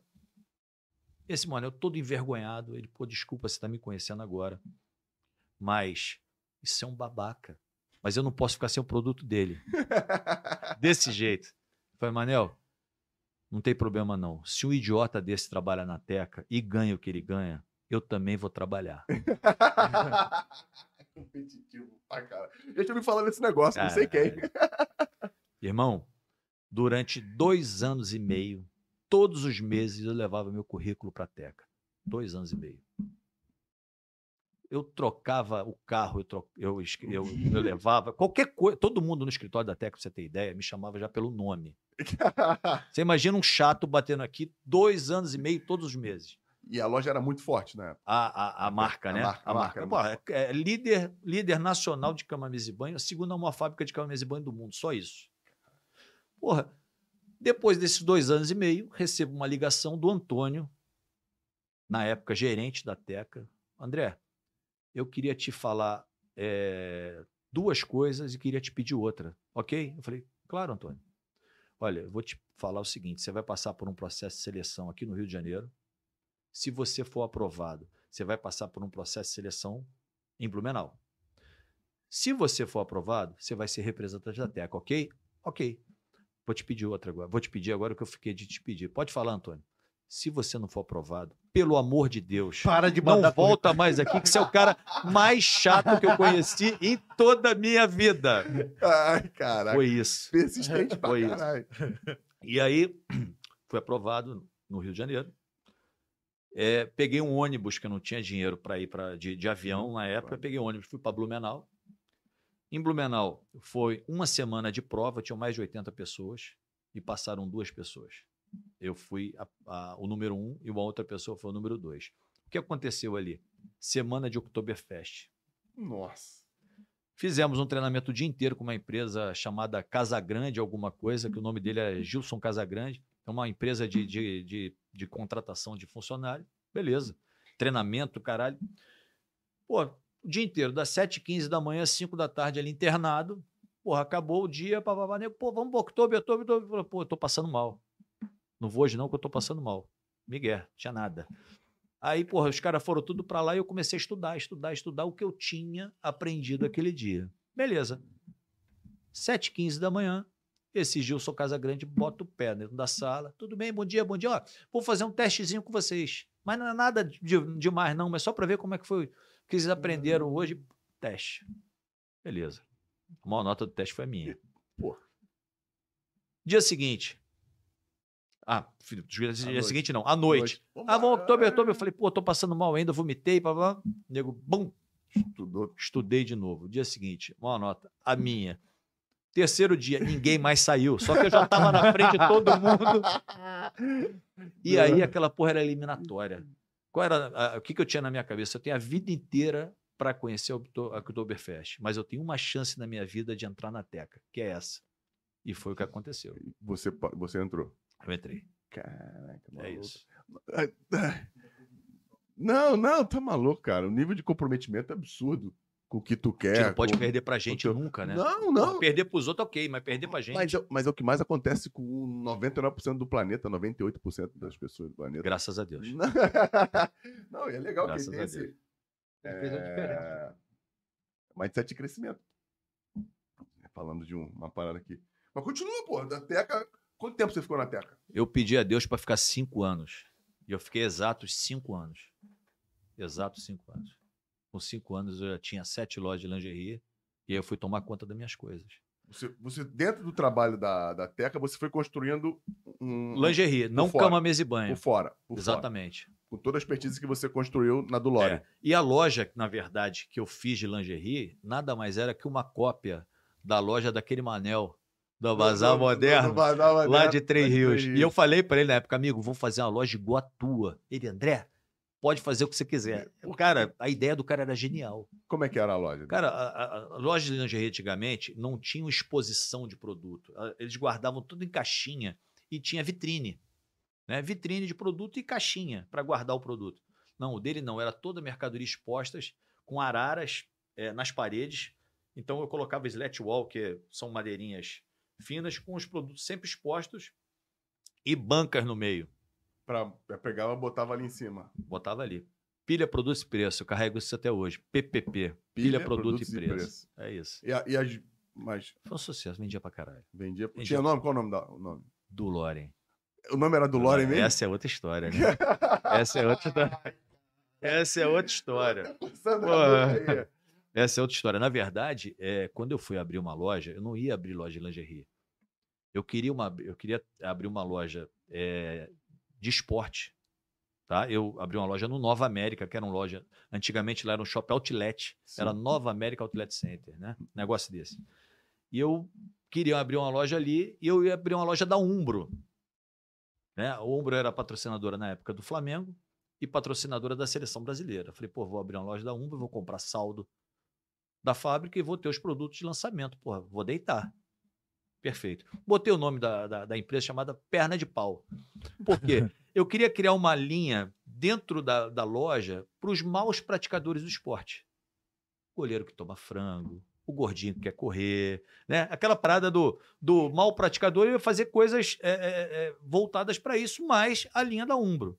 Pô, faltando 40 dias para inaugurar a porra da loja, o então gerente comercial da Umbro liga para mim, André, tudo bem? Tudo. Pô, tudo certo já. Ele, pô, deixa eu te falar uma coisa. Porra, eu falei com você no negócio de lançamento, mas, cara, só, você só vai poder ter lançamento 60 dias depois do mercado. Eu falei, peraí, vamos lá. O Flamengo lançou uma camisa, 60 dias depois do mercado eu tenho o produto, é isso? Ele, é. Falei, tá, você tá falando então que eu vou me fuder, eu vou quebrar. Pô, você imagina, depois que todo mundo comprou, eu vou fazer o quê com o produto? É isso aí. Ah, não, mas essa é a política da empresa. Eu falei, então tá beleza. Então meu pedido lá tá cancelado, não tem mais negócio. Loja montando para ser loja de esporte da Umbro, dentro do Nova América. Eu falei, não tenho mais negócio. Foda-se. O que, que eu vou fazer? Aí lembrei da do Lore. Porra, peguei o carro, bom, ligaram geral, campainha, Rony Argaldi, por favor. Entrei. Me botou sentado lá na sala. O que, que você quer, caralho? E aí? Ele é esporrendo desse jeito. que bom. Chefe. Não, chefe, não, perdão. Presidente, eu te falar aqui, tô precisando da tua ajuda. O que, que você quer? Quero abrir uma loja de lingerie no Nova América. Abre, porra. Tá tudo certo, só, abrir. Falei, só que tem o seguinte: eu não tenho dinheiro pra te comprar. Ele usava óculos. e Quer me fuder, porra? Tá maluco? Falei, chefe, se eu quisesse te fuder, eu não tava aqui. O que, que você precisa? Eu só precisava de uma linha de crédito. Ele falou assim, mais ou menos em dinheiro de hoje. Vem cá, 50 mil de crédito tá bom com 180 dias para pagar? Falei, tá ótimo. Ele, fulana, pode fazer. Falei, deixa eu te pedir só mais uma coisa. O que que tu quer, caralho? Falei, a cada 30 dias, tudo que eu te pagar, você pode me dar o mesmo prazo? Ele, porra, posso, não tem problema nenhum. Falei, beleza, conseguiu, consegui nada. É. Lindo, vendi, paguei. É isso aí. Falei, só mais uma coisa, chefe. Ele, caralho, o que que tu quer mais? Você se incomoda de eu botar o nome, eu vou botar meu nome ali, mas botar o, teu, o, o nome do Loren perto do meu nome, botar também, só pra saber que tem do Loren lá. Bota o nome no cu dos clientes, você pode botar onde você quiser. Eu falei, caralho, abriu uma loja de fábrica. Essa loja do Lore sem dinheiro. Porra! E aí surgiu a primeira loja de fábrica de lingerie do Brasil. Eu comecei com essa porra.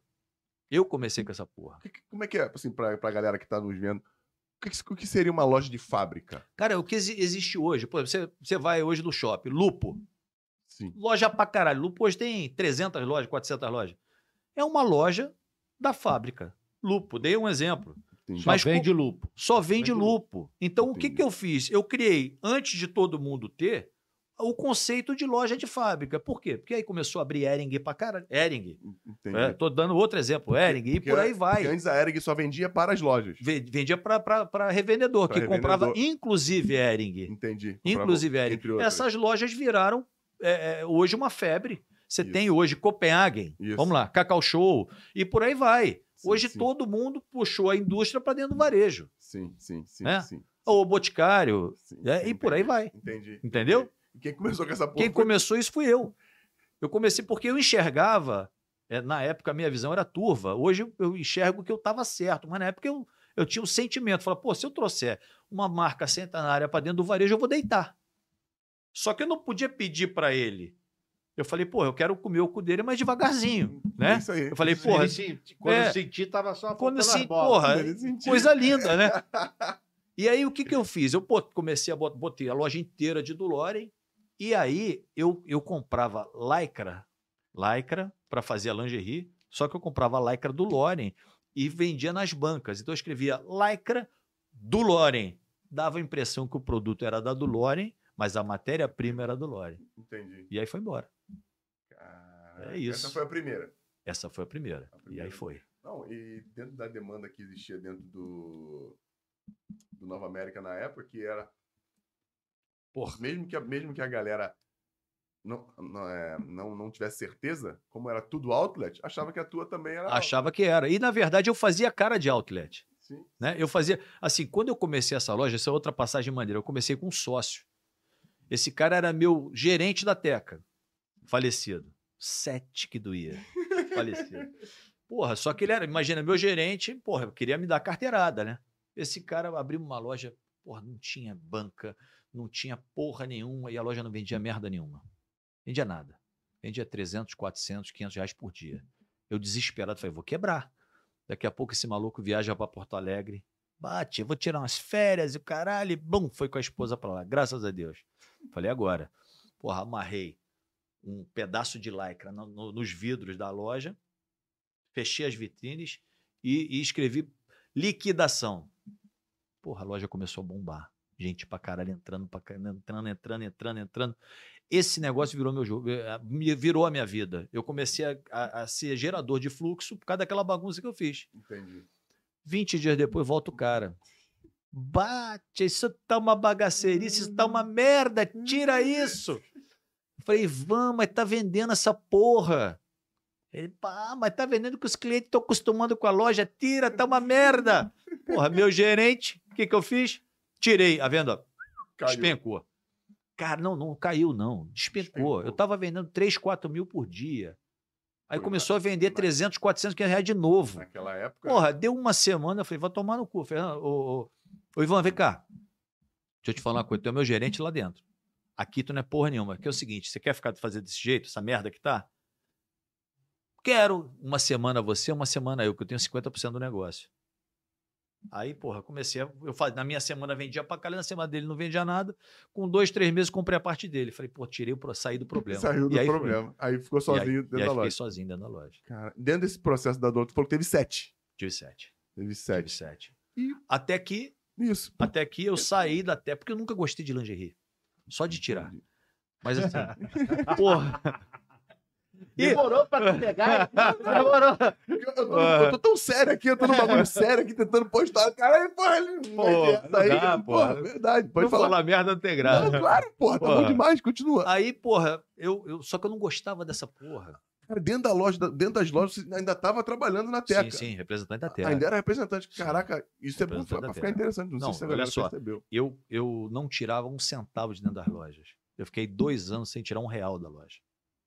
Só Só Revestindo, revestindo, revestindo. revestindo. E aí fui crescendo. investindo. Entendeu? Só que eu fazia um negócio que eu não gostava. Por que, que eu não gostava?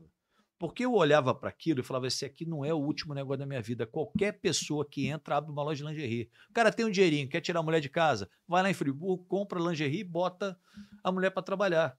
Sim. Entendeu? As lojas de departamento pegam uma porrada de mercadoria consignada, fazem uma área que eles pagam 2,5%, 3% do custo de ocupação, que é ridículo, não tem custo com funcionário, e bota ali para vender. Porra, então assim, eu era um alvo fácil. Eu ia ter uma despesa lá em cima, tinha que ter funcionário pra caralho dentro do negócio, porque o, o, o- fluxo de clientes é alto e o ticket é baixo. Sim. Eu olhava para aquela porra e falei: esse negócio aqui não, não é minha vida. E eu querendo abrir roupa de cama. Já, Não, causa da teca.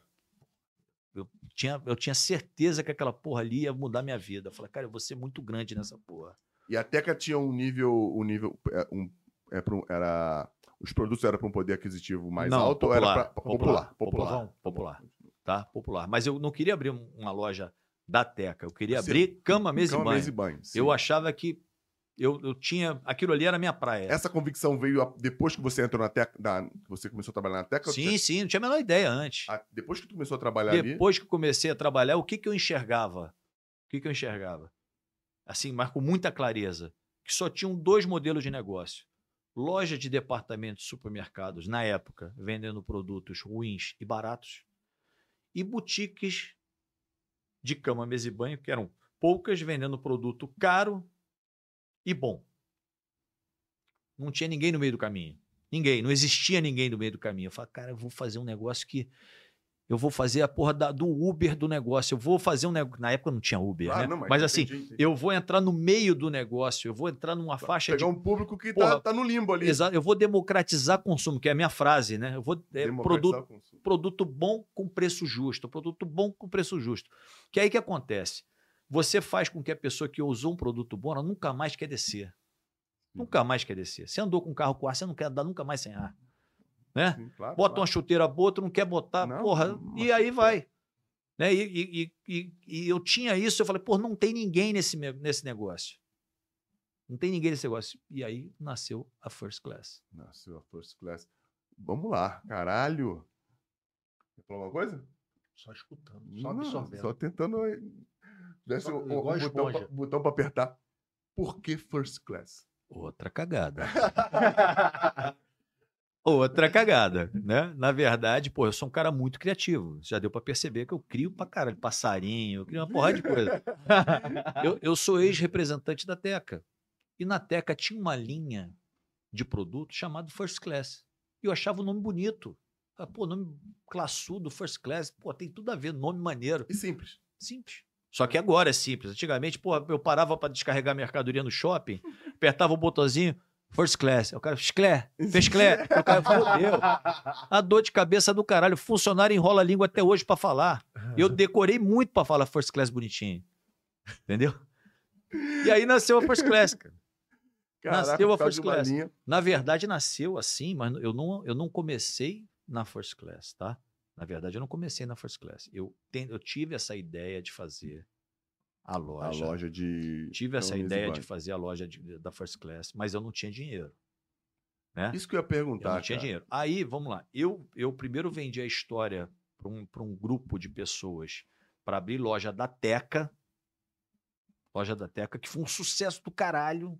Mas aí você era franqueado da Teca. Ou não, não, existia franquia? olha só, não existia franquia. Sim. A mesma história que eu tive para fazer a, A do eu vendi a ideia para um cara que tinha grana fazer. para Teca. fazer a loja da Teca. Pô, esse cara explodiu de vender.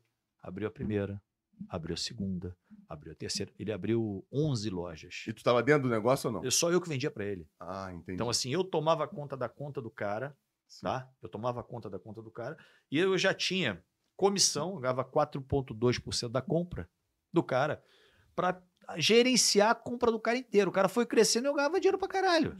Porra, só que assim, aquilo ali era, era meu negócio. Eu, porra, eu grudava no cara e trabalhava direto. Só que esse cara, no meio do caminho, ele se perdeu. Ele quebrou. Ele quebrou. Quebrou. Rachou, na- rachou no meio, quebrou. Por que, que ele quebrou? É, na época, ele tinha. Ele tinha, ele tinha oito lojas. Chegou de novembro para dezembro, ele ia abrir mais três. Ele ia abrir mais três lojas. E a Teca pegou todo o pedido dela, que era para final de ano dele, e entregou depois do dia 26 de dezembro. Porra, Ih, sacanagem. fudeu. Arrebentou ele. Fudeu, cara. Sacanagem. Fudeu, mas fudeu, cara. Fudeu, cara. Sacanagem. Entendeu? Porra. E aí esse cara, cheio de conta para pagar, se enrolou, se enrolou, se enrolou e quebrou. Quebrou. Simplesmente virou pó. Tá? Ele, ele não, também não pagou a teca. Também não pagou a teca. Ficou puto, né? Porque toda a Não, expectativa que é dele. se- fim de ano. Os caras fuderam, cara. Não, arrebentaram. Fuderam, cara. Entendeu? E assim, é, eu, eu tentei devolver mercadoria, devolve mercadoria porque ele não vai aguentar pagar. O então gerente da época, que eu também não vou citar o nome, falou assim: manda o fulano de tal engolir a mercadoria. Engolir a mercadoria. Só que a gente usava um negócio que era correio eletrônico. Então, correio eletrônico é como se fosse e-mail. Hoje só que ficava registrado. Você só podia começar o dia de trabalho seguinte se você desse o ok que você tinha lido aquela porra toda. Eu mandei, mas assim, vários correios eletrônicos, tanto para o gerente comercial, tanto para a financeira da empresa. Pede garantia hipotecária, ofensa bancária do, do cliente tal. E para o cara, tem que devolver, senão o cara vai quebrar. Ele mandou engolir a mercadoria e ela não respondia. Porra, o cara quebrou. Quando quebrou, qual o cu que você precisa? Vamos lá. É isso aí. Teu. Justo, não é justo? É. Beleza. Aí entrou a minha parte, os caras querendo o, o meu orifício anal. É, eu sempre fui desorganizado, mas eu sempre guardei tudo. Eu não sou aquele cara organizado, cara, mas eu guardo a porra toda. E tudo eu gosto de registrar. Eu sou doente com guardar as coisas. Deixa registrado, que não custa nada. Eu fui mandando esses correios eletrônicos. Daqui a pouco, recebo uma ligação de lá de dentro da Teca. Olha, estão mandando bater o seu distrato. Distrato é a demissão de um representante. Aí eu falei assim: tem como passar o telefone lá para a secretária do, do presidente? Tem. Queria marcar uma reunião com o presidente. Posso? Ah, pera um minutinho. blá, blá, blá. Marcou para uma segunda-feira uma reunião com esse cara. Com então o presidente da, da Teca. Beleza. Segunda-feira, 7 e 15 da manhã, chego eu lá, com essa cara de bobo que eu tenho. Porra, Já, já, tava, já tinha cabelo ainda? Já tinha cabelo não, aí já, né? Porra, o campo já tinha ido, tava indo embora. Deixei uma carteira na mão, a- a minha carteira na mão, um telefone, aquele PT 550 da época, parado aqui assim, e eu tava com uma pasta, e postei a pasta aqui naquela, coloquei a palavra aqui perto do microfone, coloquei a pasta debaixo da mesa e ninguém via nada, né? Sim. uma mesa enorme, eu tô ali dentro, daqui a pouco entra o presidente, entra a financeira e entra o diretor comercial e o advogado. Beleza, eu, o presidente sentou aqui, a entrada ali, e os caras sentados aqui. Pivete, depois dessa, palhata- dessa palhaçada toda que você fez, você quer falar alguma coisa ainda? Esse Quem- foi o meu bom dia. Quem falou? O presidente? Presidente. Presidente. Falei, perfeitamente. Que vocês estão precisando de um cu, eu tenho certeza que vocês estão. Que tem que ser o meu, que eu sou o mais frágil da mesa, eu também sei disso. Mas eu estou falando aqui com profissionais que têm muito tempo de casa e que vão lembrar das histórias que eu vou contar para vocês, para o senhor. É, eu só tenho um defeito, que representante não guarda nada, e vocês sabem disso. Beleza, eu joguei a isca para eles quererem me comer, né? Eu falei, porra, tá tudo certo. Senhor lembra que eu quis devolver é, quase é, um milhão de ORVs e o senhor mandou o cliente Sobral engolir a mercadoria? Ele deu um tapa na mesa e falou assim: olha, o meu negócio com você eu vejo da porta da, da, da fábrica para fora. Queria me bater. Ele não sabia que tu já tinha batido no Tec. Tá ali, Sabia de nada. né? Sabia de nada. E a senhora, dona. Eu sei o nome de todo mundo, eu só não estou falando o nome, né? Mas, dona Fulana, a senhora lembra que eu, eu mandei 11 correios eletrônicos para a senhora pedindo, durante esse período inteiro, eh, garantia hipotecária, ofensa bancária, a senhora nunca nem me respondeu? Você é um moleque. Eu tenho mais de 15 anos de teca.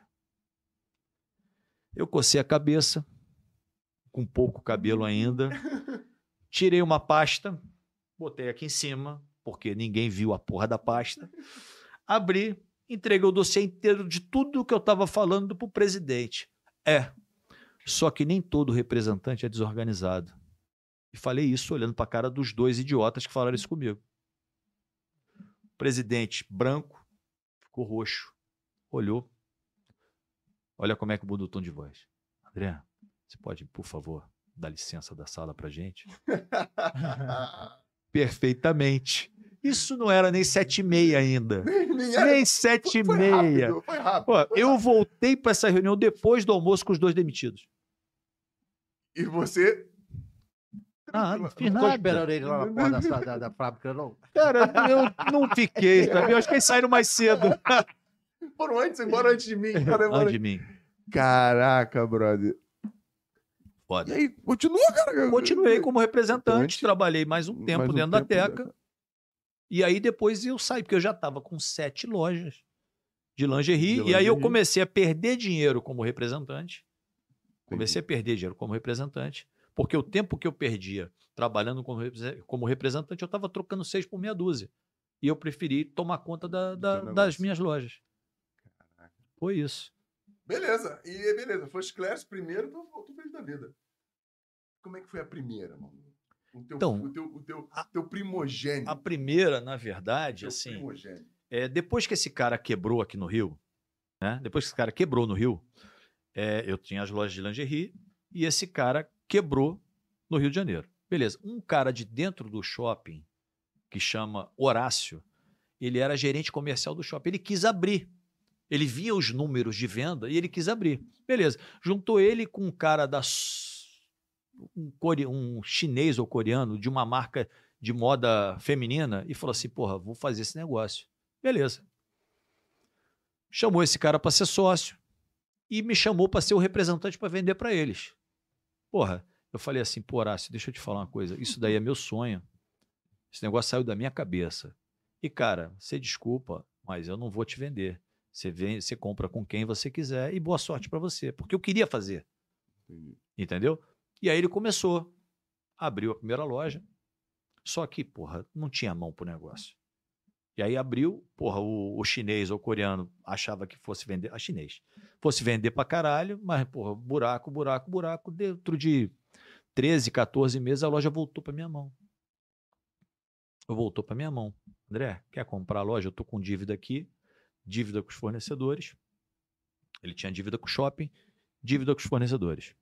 Falei, quero. Aí eu assumi a loja dele, a loja dele, chamei os fornecedores, que a maioria eu conhecia porque eu carregava pasta junto com os caras. E falava, ó, fulano, eu posso te pagar assim, assim, assim. Aí um, 24 cheques, outro, 12 cheques, outro, 8 cheques. Só que tem o seguinte, você precisa me dar crédito. Fui pro shopping, pro Nova América, na época, o, o- o- inclusive, Essa loja que você pegou era onde? Era Nova, América, mesmo. Nova América. Já era de cama, mesa e banho. de cama, mesa e banho, foi a antiga Teca, e depois ele abriu um negócio chamado Deitando e Rolando, que nem deitava nem rolava, mas o nome era bom. É, não, o nome É. era bom mesmo. O cara era gente boa demais, meu amigo também, tá? Meu amigo, mas, cara, ele não tinha mão no negócio. E eu não podia ajudar ele, que se eu ajudasse ele, eu ia me fuder. Ia levantar o negócio Eu dele. ia levantar o negócio dele. Porra, fui, fui para dentro do shopping, pedi financiamento. Inclusive, o cara tava ontem lá, Carlos Martins, É foi, o, foi o gerente, na época, o gerente comercial, tá na, na Ankara até hoje. Ele me parcelou a conta que o cara devia e eu, assim, comecei a primeira first class, que na época era no class, né? Que não tinha classe nenhuma. Eu peguei a montagem do cara com os produtos que estavam dentro do cara.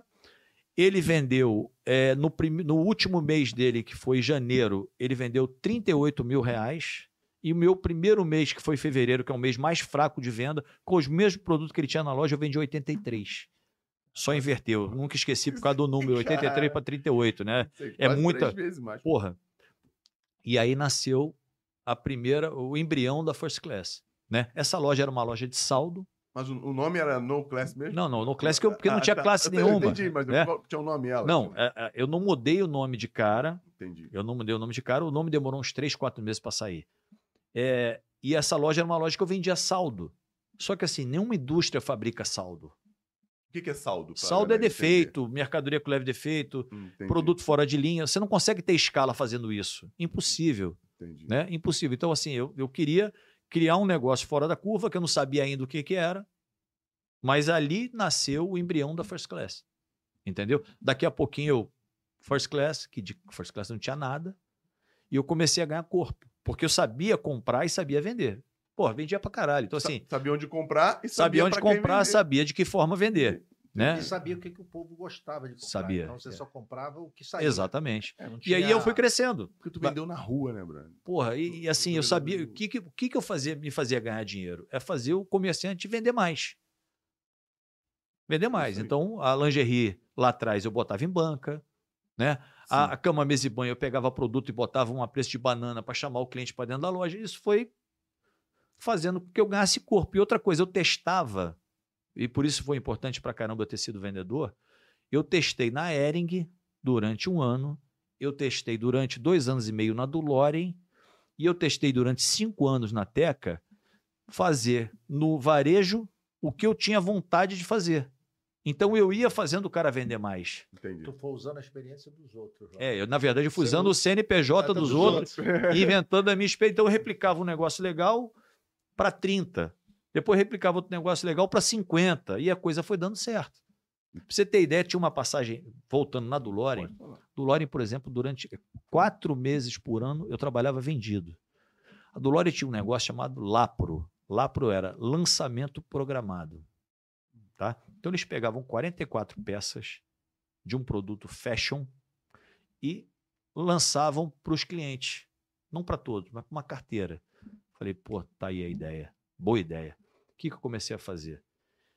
Só que, porra, lançamento com produto caro você vende muito pouco. Eu pegava os, os 12, eh, as 12 calcinhas mais baratas e os oito sutiãs mais baratos, fazia preço médio e inventei uma carta.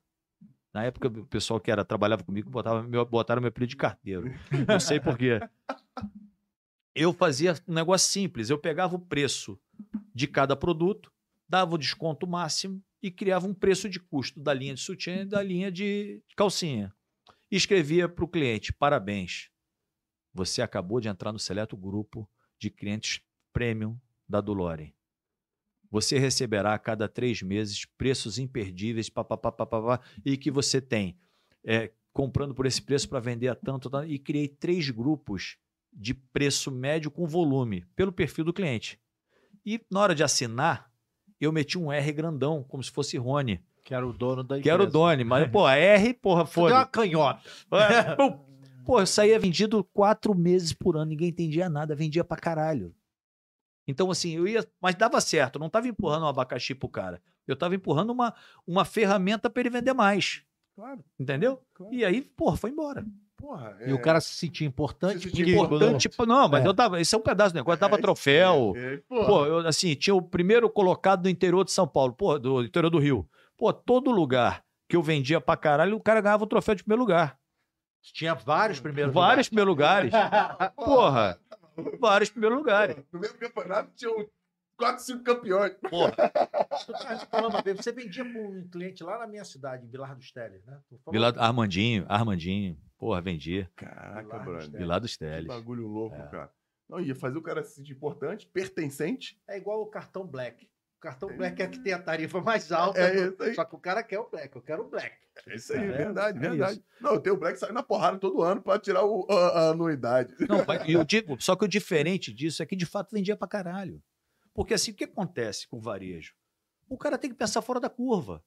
Você vai, ó, o maior varejo mundial é o varejo americano, é indiscutível isso. Como é que o varejo americano funciona? Pilha, produto e preço. Pode olhar. Olha lá, tudo quanto é lugar. Pilha, produto e preço.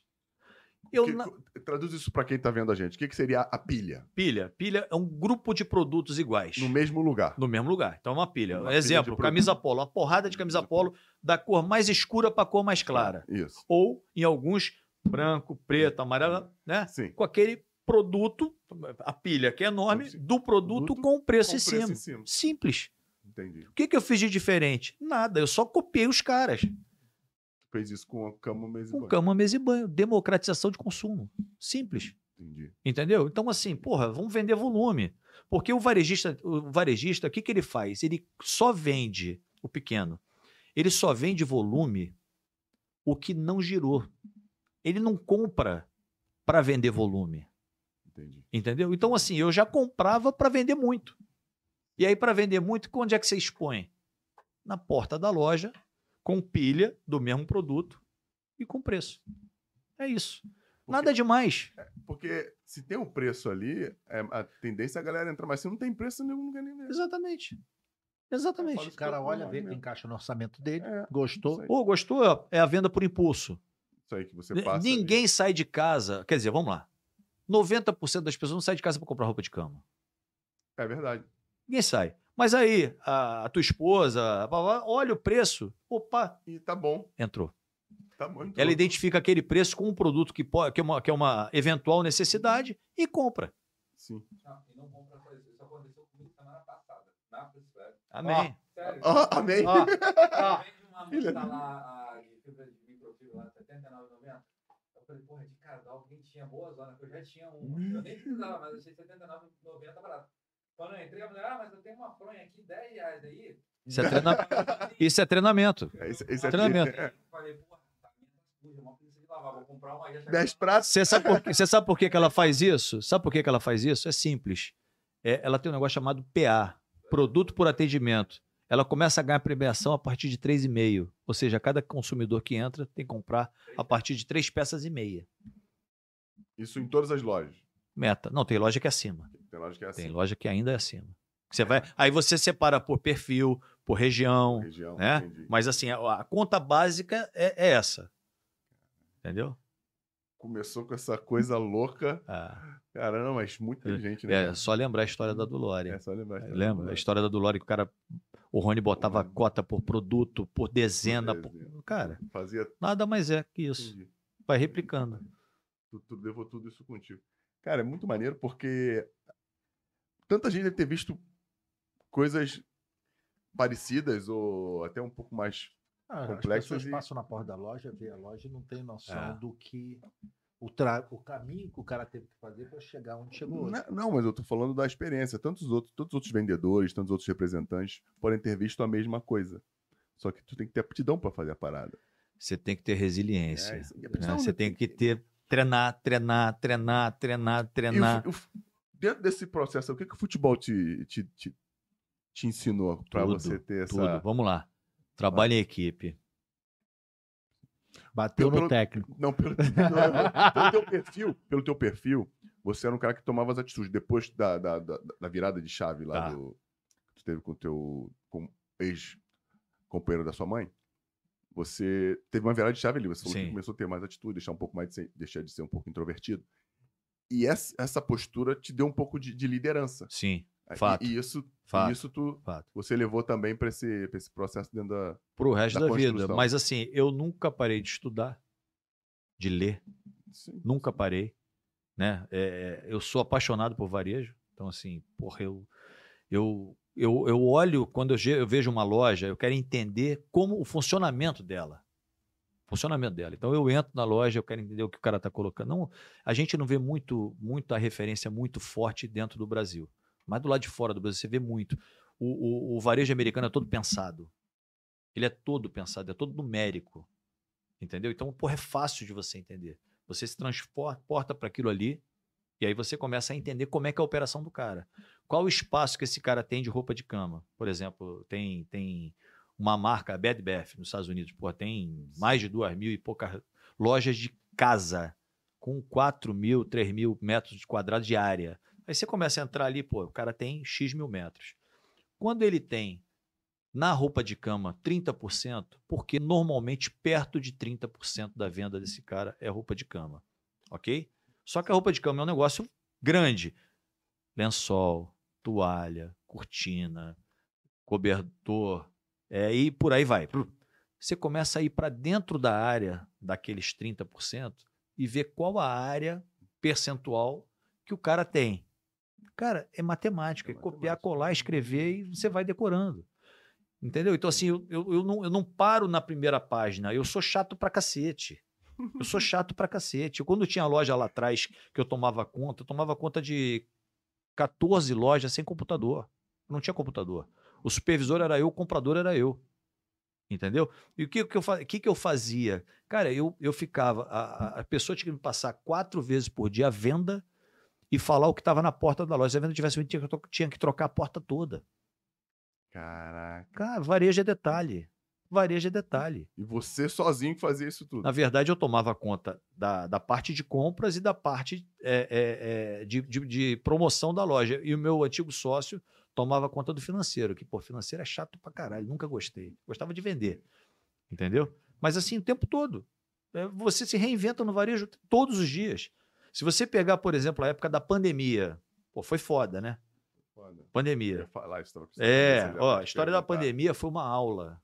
Foi uma aula que, graças a Deus, graças a Deus, eu tive é, a sorte e o entendimento na hora certa.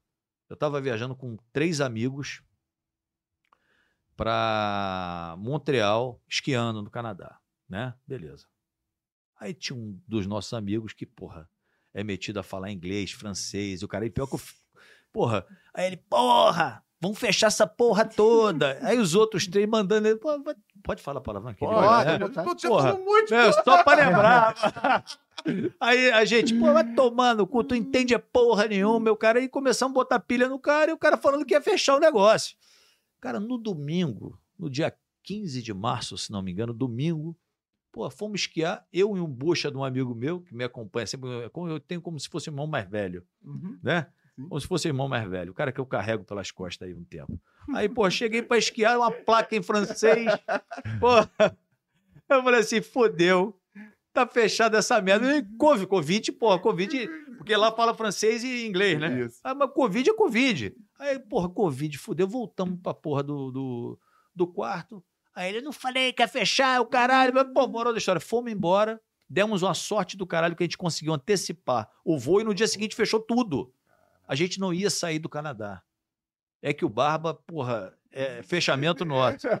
Cara, chegamos no Rio, cu na mão, né, desesperado. Pô, fui pro escritório, aí eu vi o tamanho do caos que estava acontecendo. A gente não tinha ideia. Isso foi no dia. A gente chegou aqui no dia 16, se não me engano, no dia 18 fechou tudo. Pá, fechou. Aí o pessoal do escritório, não, a gente precisa programar para fazer trabalho. é, é, como é que chama? Home office. Home office. Não tem home office aqui. Chamei a galera que é o pessoal pensante que trabalha comigo, falei, ó, a partir, isso era dia 18 de março, vamos ficar 10 dias em casa. A partir dali, duas, três vezes por semana, duas, três horinhas aqui. E vamos conversar o que, que nós vamos fazer a respeito da empresa. Porque esse negócio de home office, você não vive o problema. Porra, isso aí foi a melhor coisa que eu fiz na minha vida. Voltei em abril, né, dia 18, 2, 3 de abril, estava dentro do escritório com o pessoal. O que, que eu comecei a fazer? Compra de final de ano com tudo fechado. Produto importado. Falei, porra, vai faltar produto, vai tomar no cu. Essa porra não vai durar a vida inteira. Eu vou começar a botar produto para dentro da China de novo. Ou seja, imagina o mundo inteiro, o mundo inteiro parou de comprar. O único doente que estava comprando era eu. E, e comprava barato. Não, não, não comprava barato, Não? não. A única coisa que despencou foi o preço do frete. Sim. Tá? O frete saiu de mil e poucos dólares para 200 dólares, 300 dólares na época. Mas o que, que aconteceu? Quando começou a retomada, que todo, imagina que as pessoas travaram a compra e aí começaram a vender. Foi baixando o estoque do varejo, as importadoras foi baixando o estoque, porque o varejo começou a comprar alguma coisa, só que esses caras não tinham como se alimentar, porque eles eh, cancelaram os pedidos do mundo inteiro. Sim. Eu estou falando produto internacional, que demora um lead time de seis meses para chegar. A indústria nacional, por sua vez, parou de comprar algodão da- de quem comprava algodão, tá? E também queimou o estoque regulador dela. Mercado inteiro desabastecido. Os fabricantes de algodão, por sua vez, começaram a vender para quem? Para fora. Por quê? Porque paga em dólar. Então os caras começaram a ganhar dinheiro para caralho. Faltou algodão no mercado nacional. Faltou produto vindo da China. Esse container que eu paguei 200, 300 dólares, eu cheguei a pagar 13 mil dólares no, no container. Só que o que aconteceu de, de história? Eu inventei de trazer produto a vácuo. Ninguém fez. Ninguém fez. Mas se eu estou em casa fazendo um home office, eu não faria nunca. Eu comecei a fazer trava, trava, trava. Vácuo.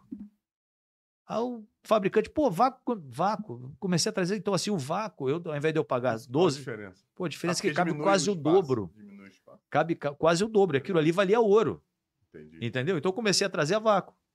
Né? Os, os fabricantes nacionais, nenhum me deixou na mão. Nenhum me deixou na mão. Porque assim, quando deu a merda, eu vi o que eu tinha de dinheiro, Eu vi o que eu tinha de dinheiro, falei, pô, isso aqui dá para eu viver dois anos.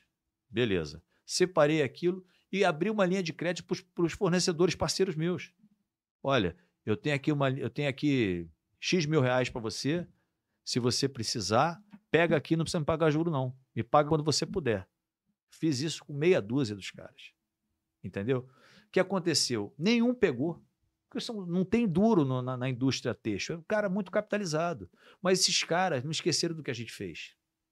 Entendeu? São caras que são meus amigos, parceiros até hoje. Inclusive, ontem, no lançamento do livro, pô, estavam várias pessoas lá. Né? É, então, assim, essa galera não esqueceu. Na hora de entregar a mercadoria, eles entregaram para quem? Para gente. Então, a gente não teve é, falta de produto em momento nenhum do mercado nacional e no mercado internacional eu não parei de comprar. Então, o que acontecia? Se fosse demorar um pouco mais de tempo para chegar o produto, eu aumentava o preço. Acabou. Lei da oferta da procura. A oferta e procura. Aumentava o preço, mas regulava, não faltou produto na first class. Então, assim, a gente conseguiu sair é, é, da, dessa, dessa história da pandemia sem uma loja fechada por problema da Covid. É, dez empresas ganharam um selinho de excelência de trabalho na revista Pequenas Empresas Grandes Negócios, de mais de mil franqueadores no Brasil, nós fomos uma das dez, porque eu não deixei franqueado meu na mão, nem, de jeito nenhum. Eu dei linha de crédito para os caras. O telefone que tocava era o meu, porque o cara tá com a cabeça fodida. Teve caso do cara do vizinho de um lado e do vizinho do outro morrer. Que foda. Foda, entendeu? Mas assim, deu para passar. E a gente aprendeu coisa pra caralho. Conseguiu migrar para online ou não? Migrou migrou. O primeiro movimento foi de venda de online. Assim, as pessoas começaram a se virar para caralho. Tinha gente que enchia o carro de produto, saía para vender. Entendeu? O, é, é, WhatsApp, foto com WhatsApp, depois começou a evoluir. Instagram, começou, os caras começaram a se recriar. Tá? Nada que pagasse a conta, mas que dava dignidade pro grupo. Entendeu? Do cara ter, ter a vontade de sair de casa. De lutar. De lutar, de exatamente. Lutar. Tá. Eu, a partir de abril, eu comecei, também outra coisa que foi maneira pra caralho, eu comecei a, a ir para supermercado, comprar. Eu peguei a equipe inteira de, de, de, de, funcionários da rede da First Class do Rio de Janeiro. E eu, mais esse grupo que trabalhava comigo, a gente começou a montar a cesta básica para todos, por mais de 300 é, é, funcionários do, dos franqueados. Eu, eu montava os produtos de cesta básica e distribuía para os caras. Então, eu montava isso para todos os franqueados. Para todos os funcionários, funcionários das, lojas, das, lojas, Dos funcionários das lojas. Das, das 200. Das, Não, das, das do Rio de Janeiro, que é onde a minha mão chegava. Entendi. Entendeu? Entendi. Só que quando eu estava, quem entregava essa cesta básica era eu. Eu entregava. Então, assim, eu estava do lado do cara falando: ó, a gente está aqui. Quer dizer, a maioria infinita é menina, né? Sim. Ó, a gente está aqui, tá precisando de alguma coisa, como é que tá a tua vida? E. Cara, então assim, a gente ia recebendo um abraço, era a gente chorando, era a gente, sabe? Mas elas se sentiam acolhidas. E aquilo para mim era muito importante também. Porque eu estava me sentindo é, é, vivo e útil para fazer a coisa andar. Sim. Né? A briga com o shopping center para pedir desconto, para. Porra, porque assim, cara, foi uma loucura. Mas, apesar de ter sido uma loucura, foi do caralho. Foi um momento assim que, de, de aprendizado. Porra, puta que pariu. Incrível. Eu quero saber onde está o cara tímido que falaram que ia vir aí. que tá... fazer a parada? É só falar que vai entrar o. Ah, tá. Galera, quantos, uns 30 segundinhos, né? 15. 15 segundinhos que vai rolar um. A Betfest vai falar com vocês rapidinho. Aqui na Betfest.io, se betar já sabe, é fácil, é na hora, é no Pix. Yes, yeah. Betfest.io, betou, ganhou, ficou, sacou.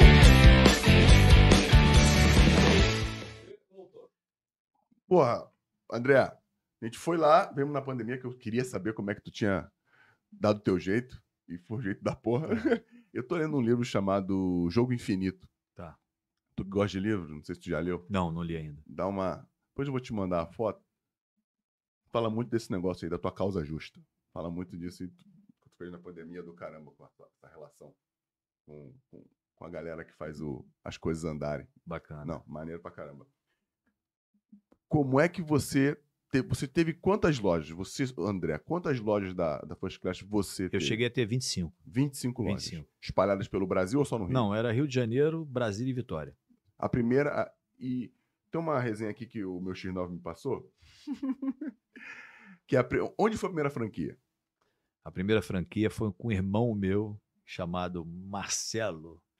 Ele é, eu chamo ele de Cuca. O Cuca, Tá. onde foi? Foi na. Como é que chama ali? É Itaipu, no Multicenter.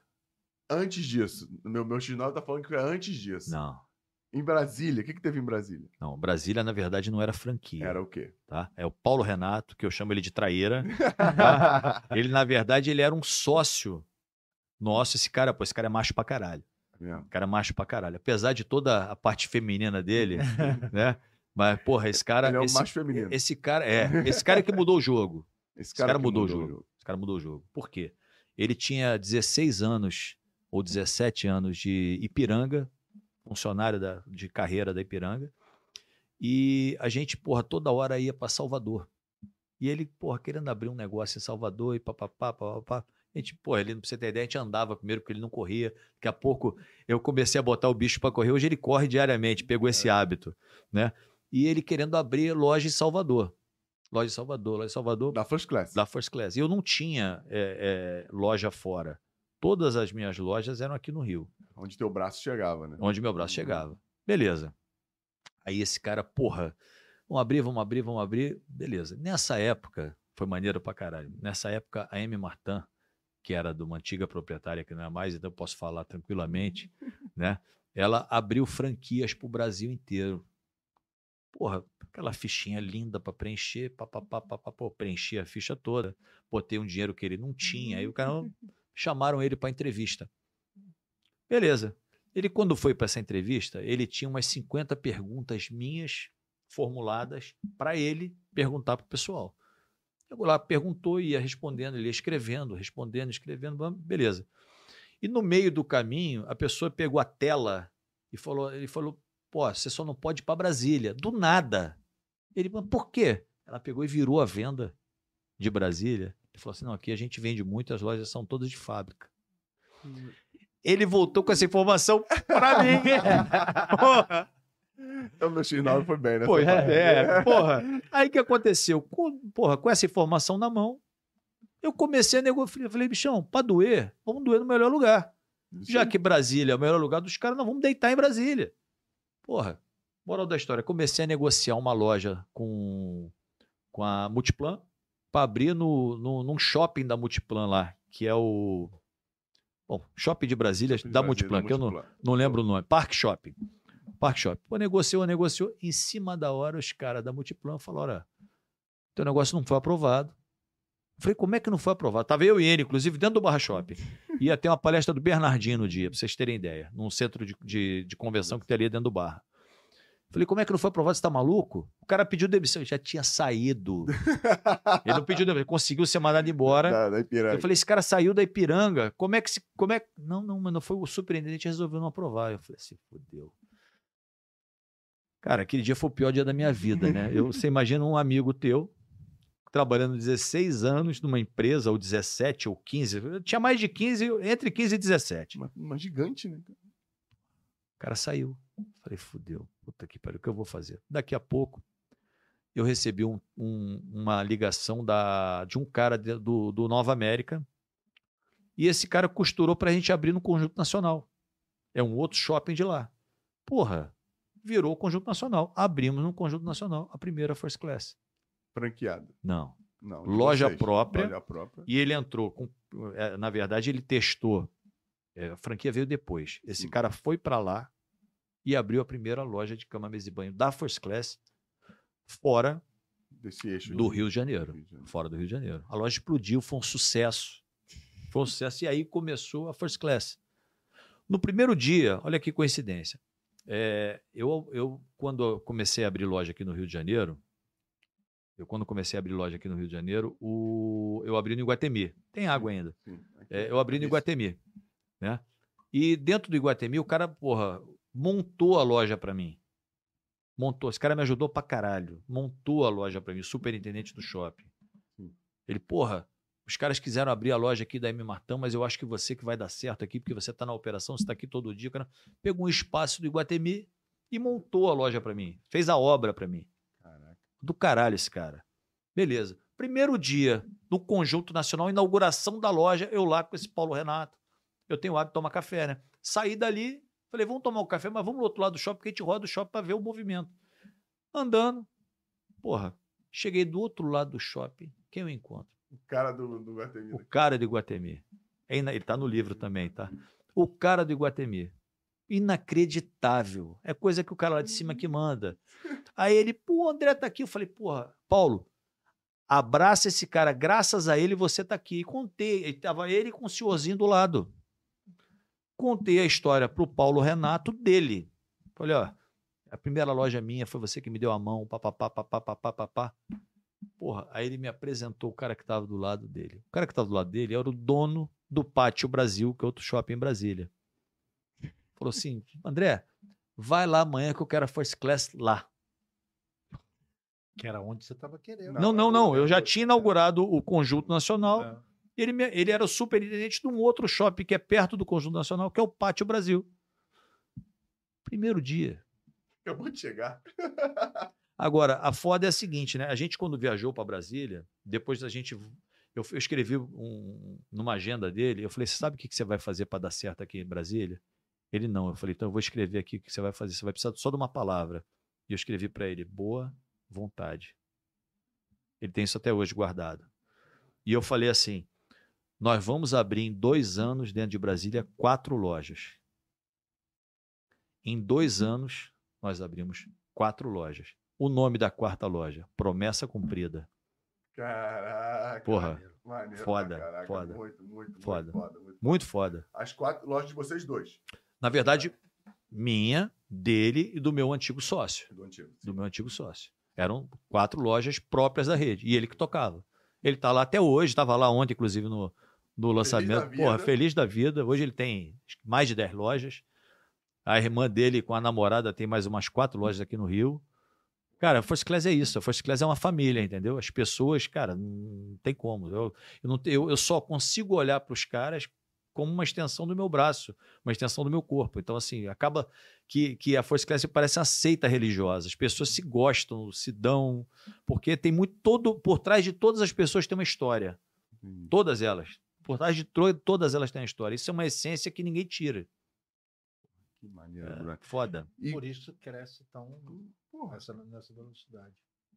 e quando tu, tu teve, teve um insight de que tu não que tu queria passar as lojas e que era mais interessante ou melhor para a marca você perder Dá- não, não dá pra fazer as duas coisas. Não dá. Hum, Assim, eu, eu- eu- olha só, você ser dono de loja, ser franqueador, cara, eu não, não- a dedicação para ser franqueador, você, você olha o coletivo o tempo todo. Pra galera entender, qual, qual, é, o, qual, é a, a- qual é a diferença? O dono da loja tem que estar no dia a dia, você tem que entender como funciona, você tem que estar lá. Você tem que tomar conta da tomar conta equipe, da equipe. você tem que abastecer a loja, você tem que resolver os problemas com o shopping, né? Você tem que estar no dia a dia. Tomar conta de equipe é chato pra cacete.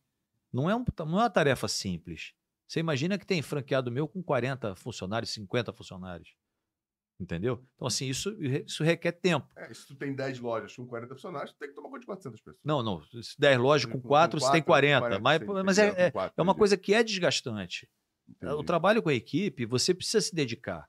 E assim, você, enquanto franqueador, eu tomo conta do abastecimento da rede.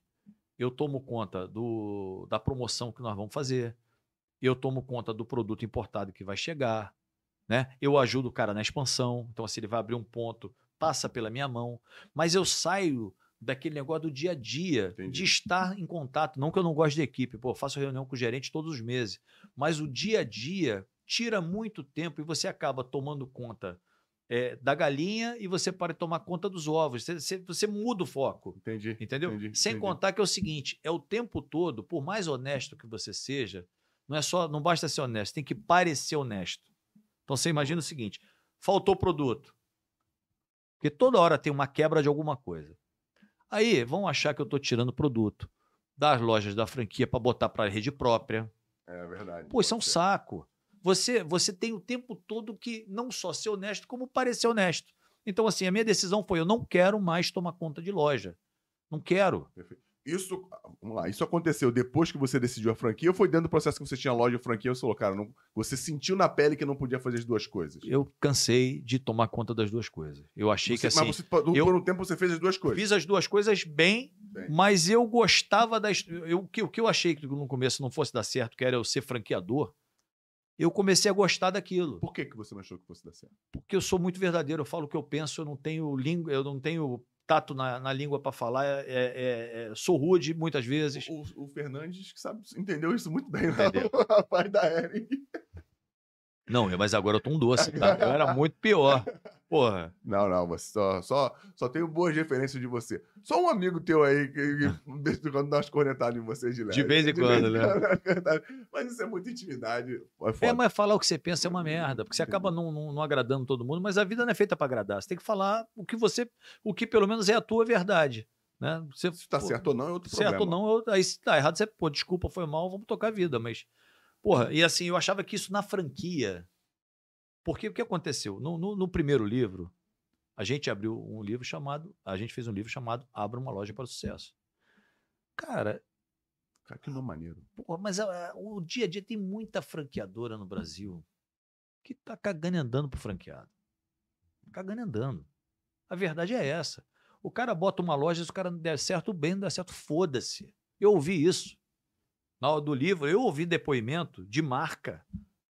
Porra, que nego acho que é uma marca pica pra cacete. Eu falei, vem cá, como é que é a história? Porra, não, eu cobro 50 mil dólares na época. 50 mil dólares para abertura de franquia. Eu falei, quem escolhe o ponto? Franqueado. Falei, como o franqueado escolhe o ponto? Isso não der certo. Foda-se.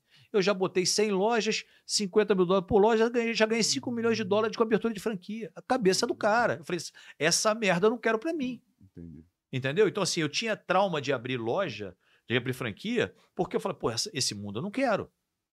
Né? Então, é, é, eu via isso no dia a dia. Não, não que todos os franqueadores Claro, sejam claro, assim, tem muita assim. gente muito séria, tá? Sim, muito sim. envolvida, muito comprometida, mas assim, o meu objetivo é selecionar bem o franqueado e fazer esse cara ter resultado. Eu não tô ali para atrás de taxa de franquia. Eu não sou vendedor de franquia. Eu sou, eu sou operacional. Então, assim, eu quero um franqueado que esteja do meu lado, que seja tão operacional quanto eu. O cara que meta a mão na massa, que eu meta a mão na massa. Eu já fui, há pouco tempo atrás, já fiz entrega de produto. A mulher me deu gorjeta e eu peguei. Porra, porra, vergonha nenhuma, tô trabalhando. Porra. Sabia dessa? Também, filha da... Pegou hoje. É o ganha-ganha. É o ganha-ganha, exatamente. filha Então, da porra, tô ali pra ganhar com o cara, Bom não aluno, do cara. É bom aluno. Bom, tu ensinou É, bem é o isso, rapaz. porra. ensinou bem o rapaz. Qual foi a primeira Primeira, franquia? Então, essa é, é do Multicenter de Itaipu, chamada Primeira Frank Class. Esse cara trabalhou comigo na Ering. Esse cara trabalhou comigo na Ering. Foi um dos caras que eu admirava, ele mais um outro amigo lá de Niterói chamado Hércules Campanati, que é enciclopédia de, de, de venda, porra, monstro. E esse Marcelo Messias, que é o dono da Zapato, Zapato. Zapato, botafoguense doente, né? É, esse cara abriu a primeira loja da, da, da First Class, chamada Primeira Frank Class. Esse cara hoje tem acho que oito ou nove lojas nossas, mais as lojas de, de sapato dele, que é uma marca maneira de moda masculina, entendeu? Já teve alguém tentando comprar? Vários, vários, É. vários. Nunca, nunca pensou em. Então, olha só, é, na época, na época do meu, do meu antigo sócio, é, ele sempre quis sair, né? Ele, ele, porque assim, cada um faz do- da sua vida o que quer. Ele queria vender a empresa porque ele, ele achava que estava bom para ele, né? E assim, eu, eu já ouvi muita gente é, batendo no escritório para comprar a empresa, porque quem falava a respeito da, da First Class era eu, a vida inteira. Né? E a First Class para mim é um filho. Não é como um filho, ela é um filho. Ela é um filho. Porra, eu tenho aquilo ali, eu tenho paixão pelo negócio. Eu não saio para trabalhar de manhã. Né? Porra, eu amo a minha empresa, porque aquilo, é, porra, aquilo ali nasceu de um sonho, né? De um cara e, porra, mexe com um monte de família. É um monte de gente que eu, eu, eu, eu, consigo. Quando você vai num- num- numa, numa reunião da gente, né? A gente faz as convenções anuais.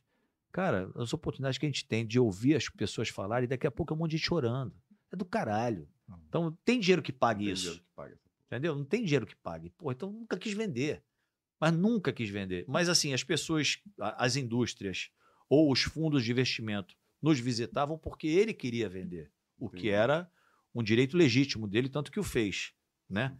Mas quem falava da- a respeito da First Class era eu, porque assim, eu sei da operação inteira da First Class. Quando a gente, a gente deixou de ter loja própria e a gente virou franquea- franqueadora, é, ele ficou meio perdido na empresa, ele ficou meio obsoleto. Por quê? Porque a gente tinha que fazer outras coisas. Ele tinha que se preocupar de ter uma importadora, e ele não queria, ele não queria mais ter trabalho, ele queria vender. Entendeu? E aí eu comecei a receber vários fundos de investimento querendo comprar. E Muita falei gente. não para um monte de, um monte de gente. Um monte de gente. Eu já, já recusei proposta que ele quase me mata. É? É, quase me mata. Ele, pô, você tá maluco? Eu falei, não, cara, quem vai estar com o cara no dia seguinte sou eu. Não gostei do cara. Bom, como é que você não gosta do cara? Não gostei do cara. E não gostei, não, não vendi. Vocês terem ideia, eu não vou falar de valor assim, mas é, é, eu, eu, eu recusei uma proposta 45% mais cara do que a proposta que eu dei, ok. Porque eu não gostei do cara. Mas o que, que acontece? O dia seguinte era eu com o cara. Entendi. E assim, eu nunca estive à venda, eu nunca, ve- eu nunca vendi 1% da empresa. A parte era para sair 50% dele. Né? As 50% dele ia embora e o meu 50% ia ficar. Eu só ia trocar de sócio. Entendi. Entendeu? Então não tinha que escolher, eh, escolher um cara que eu não gosto. Eu ia ficar com o cara. Não tinha benefício. Não queria o benefício. Né? E no final da história, quando, quando da saída dele, eh, o que, que aconteceu? Nós recebemos uma, uma proposta de um desses fundos, de um desses fundos, ele ia adquirir 50%, ou seja, entrar com o mesmo tamanho que eu. E na hora que veio a oferta, eles estavam comprando 51%. Pegar pro domínio da empresa. Porra, eu não posso ser tão burro assim, né? Assim, porra, é cabeça de área, mas de vez em quando tu mete a bolinha. É, porra. Aí eu Dava um li... passe de qualidade. É, devia ter bate errado na bola, mas é, tá certa. ia- É isso. Entendeu? Aí eu vi aquilo, peguei, liguei pro cara, falei, nego, tem alguma coisa errada aqui, porque tá 51. Não, não, André, você tem que entender. Nosso modelo é esse. Eu falei, não pulei para conversar contigo. Peguei minha moto e fui lá pro escritório do cara. Falei, mas não tá vendo 1%. Não, mas a gente só entra majoritário. Eu falei, então, eu também. Faz o seguinte, eu sou o fundador da empresa. Se você quiser, compra 10, compra 20, compra 30, compra 40%. Ou até 50%, mas o 1 não está à venda. Não, mas a gente vai para conselho, são cinco votos, você tem dois. Foda-se. Porra! É, foda porra! Aí que tá. É, porra, é brincadeira. E aí o que aconteceu? Nesse, nessa, nessa, nessa, nesse momento teve uma confusão do caralho, que ele ficou louco. Né? Que ele viu, porra, aquele dinheirinho embora pra caralho. Ele Porra. tem a mesma faixa etária tua? Não, ele é um pouco mais velho, mas parece ser muito mais velho porque eu me cuido. Porra. E aí ele ficou enlouquecido porque ele queria vender. Eu falei, pô, você quer vender mesmo? Eu compro de você. Mas tu compra com que dinheiro? Falei, tu não perguntou pro banco? Ó, a garantia que o banco ia te dar é a mesma que eu te dou. Eu vou te devolver tuas ações, quer? Pô, tava um clima de merda na época, um clima de merda, porque se ele querendo vender, eu consigo até me transportar pro lugar dele. Ele- mas ele queria vender e eu, pô, não queria vender 1%. Eu falei, não vou perder o domínio nem fudendo. Moral da história. Botei, eu falei, você tá ruim para você, vamos separar. Você pega 50% da tua operação, eu pego 50% e a gente toca a vida. "Ah, Mas e o nome? Eu falei, pode ficar com o nome. Eu boto outro. O nome para mim não importa, importa o que tem dentro. E dentro, modéstia à parte, eu sei fazer. Então, não tinha a menor é, é, é, é, pretensão de vender e eu falei, porra, eu vou fazer outra coisa. Ele, não, então bota, eu botei a proposta para ele, né? não, não era igual ao do banco, o banco, o banco colocava 50% no ato e os outros 50% em dois anos. Eu botei 20% no ato, que é o que eu podia pagar, e botei o restante em 48 meses para pagar. Mas, na verdade, eu não consegui pagar em 48, eu paguei em 54. Tiveram seis prestações que eu paguei 50% do valor, porque aí entrou a Dilma, entrou uma porrada de dor de barriga. E, cara, quando, quando, eu, quando eu comprei essa empresa, eu fiquei sem um real na minha conta. Sem um real na minha conta. Sem um real na minha conta. Eu dei tudo que eu tinha. Mas tô acreditando em você. pô. É, não Tu- foi a tu melhor, já tinha passado. melhor coisa que eu fiz na minha vida. Tu acreditava no negócio. O que eu falo o tempo todo foi, foi muito caro pelo que eu fiz, Porque eu fiz a empresa, eu fiz um monte de amigo, sabe? De ajudar o amigo para o amigo abrir loja, e daqui a pouco ajudar o amigo para o amigo abrir loja, e daqui a pouco ajudar, e esse amigo daqui a pouco botar um parente, botar um amigo. Eu, eu fiz a expansão da rede, tenho um orgulho disso. Então, assim, eu fiz muito, eu paguei muito caro pelo que eu fiz, mas eu paguei muito barato pelo que ela valia. Sabe? Entendi. Muito barato pelo que ela valia. Porque É porque o teu sócio devia imaginar que você já estava no topo. E você já via de Eu- outra forma. é, Você exatamente. estou na metade do caminho. É, eu achava que eu tinha muita lenha para queimar, Isso entendeu? E- mas Por foi que é opção pra dele você. que, que ele ficou feliz com a, com a venda. É, com certeza ele achou que eu não fosse aguentar pagar, né? E isso com certeza, eu tinha certeza que eu não ia aguentar pagar, e eu tinha certeza que eu ia pagar, de um jeito ou de outro. Daí eu ia falei, pagar. porra, mas foi, foi bom para ele, bom para mim, a amizade continuou, É mesmo? a amizade continuou, a amizade continuou. Que bom. Amizade continua. Até pouco tempo atrás, que é uns 20 dias, um mês, dois meses atrás, eu briguei com ele, que ele fez uma babaquice comigo num restaurante. É, re- né? Fez uma babaquice, mas eu dei ele uma atropelada. E Ontem ele estava lá no lançamento do livro, Pô, então já né? Mais ou menos. Começamos a andar para reconciliação. Às vezes, se estivesse junto, que as coisas poderiam ter desandado. É, Ah, verdade, verdade. Mas- feliz. Cara, que É, maneiro, velho. mas assim, devo, devo muito a ele. Devo, falei, falei, isso tudo que eu tô falando é verdade, mas devo muito a ele. Não teria chegado sem ele. Não teria chegado sem ele, porque ele foi, ele foi um porto seguro ali muitas vezes, porque, porra, ele era o equilíbrio. Eu sou- sempre fui um cara é, acelerado para abrir, para crescer, pra, e ele era aquele cara que controlava, entendeu? Então, Isso é bom. Você que- foi, foi um que- equilíbrio bastante é, é bacana. E quando ele saiu, eu tinha que fazer a parte que ele não fazia. Então, me deu Isso aí. uma estabilizada, Não, entendeu? é- você teve que se controlar e aprendeu a fazer um pouco do É, que você não, não, não exatamente. vinha fazendo. Maneiro pra caramba. Acabou não. Conheci- é. Acabou não. Agora ainda tem que contar. Pra, ele, eu, tava- eu soube ontem que ele vai pra- que ele tá ligado ao futebol, né?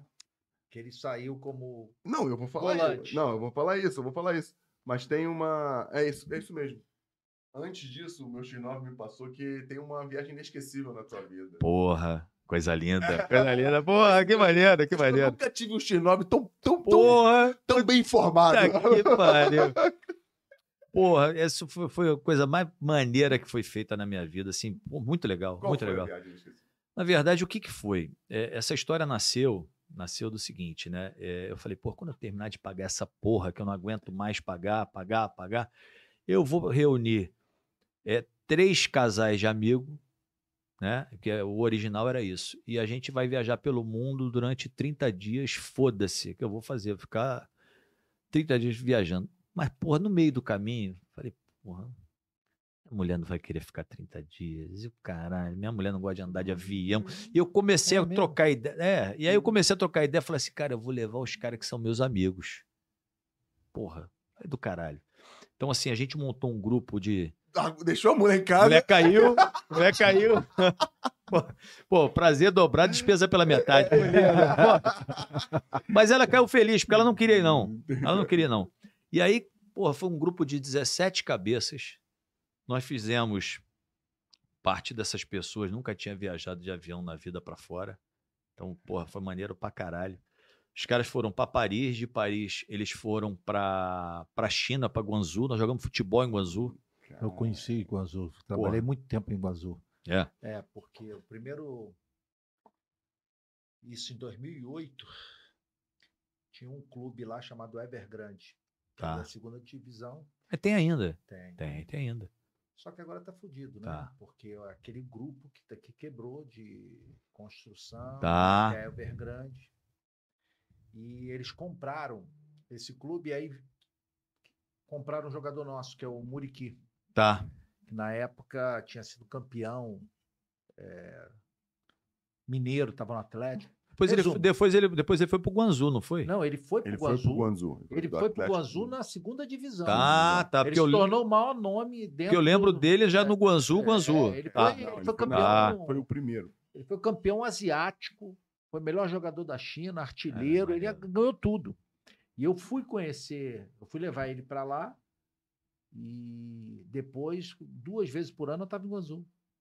Acabei conhecendo outros lugares na China, né? É, porque você já tá ali. É, e aí eu sempre, quando dava folga, ia a Pequim, Xangai, fui num, um, assim, um dos lugares mais bonitos que eu fui na minha vida.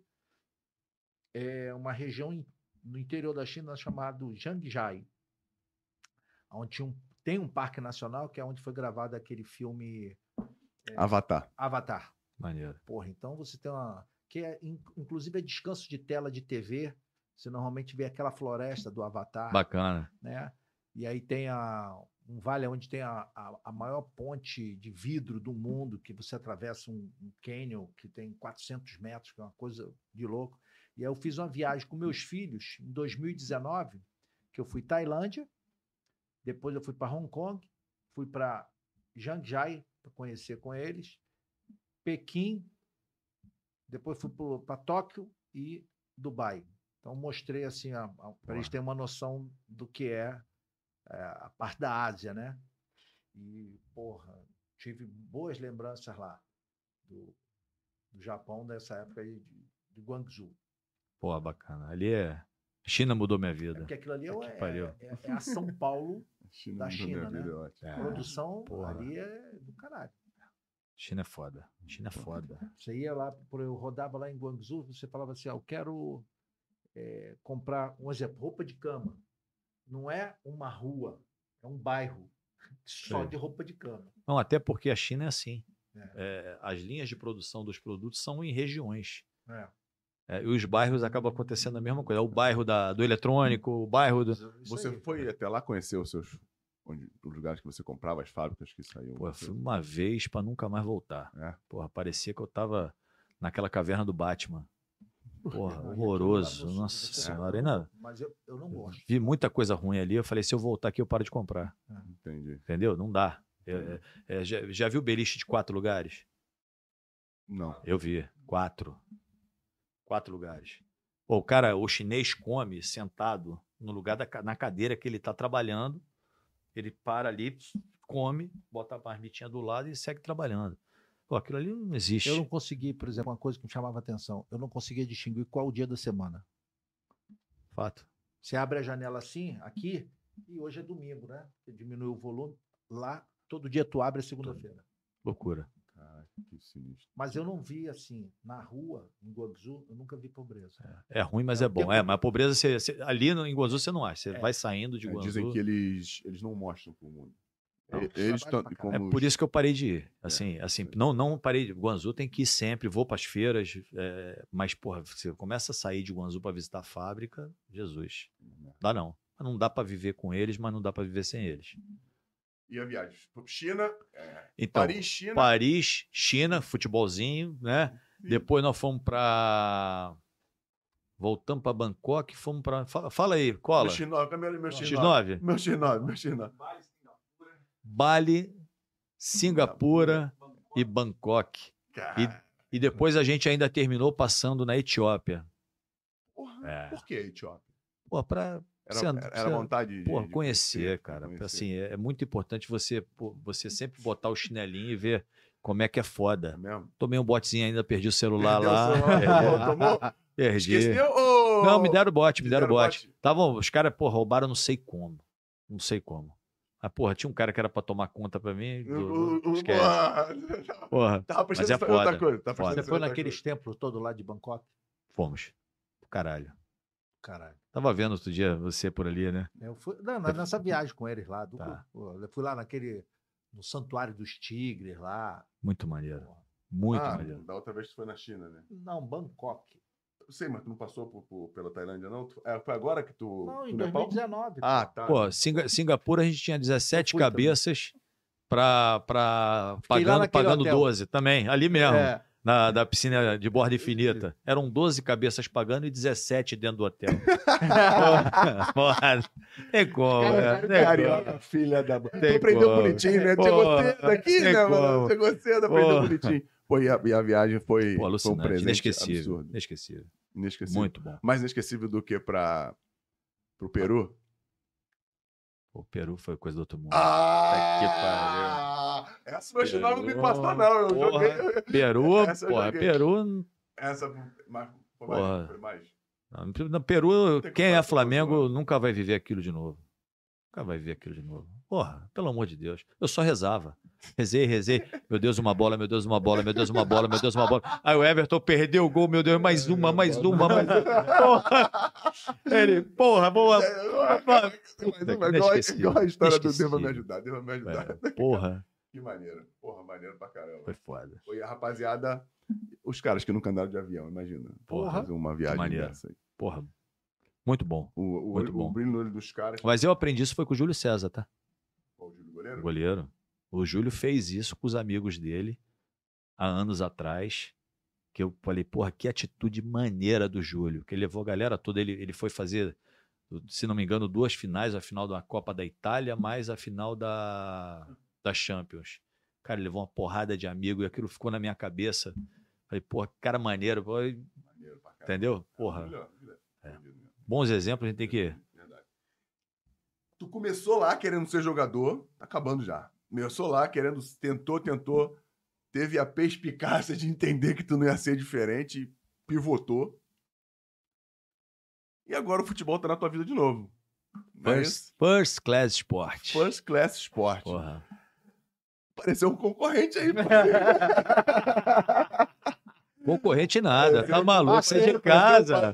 Porra. Pareceu, pareceu um parceiro gigante. Porra. Gigante, mas que bom, que bom, que bom. Mas se é bom demais. bom, eu tô tá me tá vendo feliz. dentro da First Class de novo, podendo mexer com a vida das pessoas. Isso que tá me dando um tesão do caralho. Não, é, quando a gente chegou aqui, eu vi falando, pô, Tem pô, espaço, menina tem espaço pra aquilo, aconteceu isso, aconteceu aquilo. Muito bom, Tá muito feliz? bom, muito Tá. bom. Porra. Pra quem não vai entendendo, é, a First Class Sport é um, um braço First Class, ou uma, uma nova, um novo segmento que o André está encabeçando, que é uma empresa de agência de agenciamento de atletas, né? Exatamente. Gestão de carreiras, enfim. Tá aí para Tem cuidar muita da, coisa da, pra ele da compartilhar vida com essa atletas. molecada aí. Não, tá maluco. Eu tava pensando aqui no início, todo menino que chegar, que chegar não, é uma ideia, né? Devia, eles não vão ler o teu livro, não vão ler. Vão ler na porrada. vão ler. É difícil. Vão ler na é porrada, difícil, você é vai ver. Eu vou cortar o salário. Seria ideal. Ajuda de custo, esquece. Só, olha só, o meu filho, o meu filho, que os filhos da gente são as pessoas que a gente mais ama. Eu obrigava meu filho a ler. E fazia resumo ainda, pra não ter história. Pra ver Tá que- entendendo? Os moleques vão ler. Esquece, Sabe por quê? Porque isso vai mudar a vida deles. É isso. Porra, é isso. como é que não vai? Quem te induziu essa coisa? Teu pai tinha esse- essa, essa leitura? ideia? A leitura, tua Não, mãe? Nada, ninguém, Nada? ninguém. É porque eu enxergava que se eu não fizer, eu tinha que dar certo de algum jeito. Se não fosse na bola, ia ser vendendo. Como é que eu ia vender? Eu não sabia vender. Porque olha só, todo mundo que não tem preparo vai fazer alguma coisa. Normalmente vai vender. Mas a venda, o cara quando se prepara para vender, ele vira um monstro. E o que, que eu ia fazer? Qual qual o gatilho? Livro. Simples. Se você conseguir fazer os caras lerem, Eu vou conseguir. lerem teu livro, isso que eu ia falar. Eles tinham que, no mínimo, ouvir você falar 20 minutos. Chega lá na. na- Ah, então, na- o teu episódio aí, pô. Ou ver o episódio Já aqui, pô, mostra pros caras, ó. Bota aí no. Pode botar Tem até uma no- cola. Bota até no acelerado aí, porque dá pra acelerar. E ouça um pouquinho do que é querer alguma coisa de verdade. Porque é um exemplo da porra. Vai ser um exemplo fodido pra esses moleques. Que muito mais do que atletas, eu falo isso por experiência própria, a tua história ajuda a formar cidadão. Ser humano que vai buscar, que quer, que não quer foder ninguém, que quer fazer o teu. E dentro da competição que o futebol existe, essa, essa ética não é muito respeitada. E caras que escutam essa tua história, eu tô emocionado porque é verdade. Me sinto privilegiado de estar aqui ouvindo tua história da tua boca. O livro deve ser fodido também, mas esses moleques podem ter uma mudança de vida, mesmo se não for jogador, Sim, de sim. mas vai Prepara- ser um- preparar para a Vai ser, vida. Eu Mas sei. ele não foi Eu jogador. tô ligado, mas ele Se vai, ele, pivotou. ele vai trabalhar com jogadores que estão em time grandes. Ele nunca jogou num time grande. Time grande, jogadores que têm uma, uma projeção maior do que ele teve. Sim. Mas mesmo assim, é, esses moleques não têm o, o, o nível de entendimento, até porque a idade não permite. Mas se você passar um pouco da tua história para esses moleques, vai ajudar essa rapaziada. Mas, Fernando, eu garanto para vocês, eles vão ler. acredito em você. Vão ler. Tomara. bater um treinador, pô, com 17 Porra. anos. Não tem jeito. Não, mas tomara que leiam. Eu vou ficar, eu fico muito É feliz porque, por eles. porque, na verdade, é uma ferramenta. Uma ferramenta para eles. Porque, assim, a- é, eu não entrei nesse negócio para ganhar dinheiro. Sendo muito honesto com vocês dois. Eu já ganho dinheiro. Entendeu? Eu já ganho dinheiro. Se eu ganhar o dobro do que eu ganho, não vai mudar minha vida em nada. Eu entrei por um propósito. Tô com dois amigos que, porra, tem, tem exemplo de perseverança, de vida, sabe? Tem história. Então, assim, eu, eu não entrei para ser mais um, não entrei para tirar nada de ninguém. Entrei para ajudar os meninos na formação deles, sabe? Porque, assim, é, se não fosse por isso, eu não teria feito. E, e eu consigo enxergar dentro da First Class um monte de oportunidade que, que eles me deram e que eu dei para eles, e que juntos a gente fez uma história. Eu consigo enxergar dentro da First Class Sport a mesma coisa. A gente sabe que tem gente que vai decepcionar a gente, né? Eu não sou garoto. Eu não sou garoto, sabe? Tem gente que vai querer dar volta na gente, né? Possivelmente tem gente até que vai ouvir esse podcast que já tentou dar volta na gente. Assim, é um recado maneiro pra cá, não mudou minha vida e porra nenhuma. Entendeu? Então, assim, o cara não pode achar que ele é mais malandro que a gente. Né? Então, assim, mas os garotos, cara, tem muito garoto que falta orientação de campo. Você sabe muito bem disso. E assim, orientação de campo, a gente, modéstia à parte, o time da gente é bom pra caralho.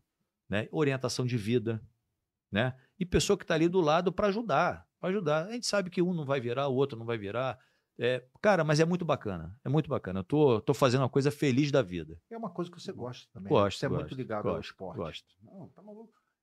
Tem tudo a ver, como eu falei no início, cara. Não sei se eu falei ao- aqui no- na, na, na gravação, ao vivo, não sei se eu falei pra você em off. Tem tudo a ver que você é um cara. Falei pro nosso X9 aqui, né?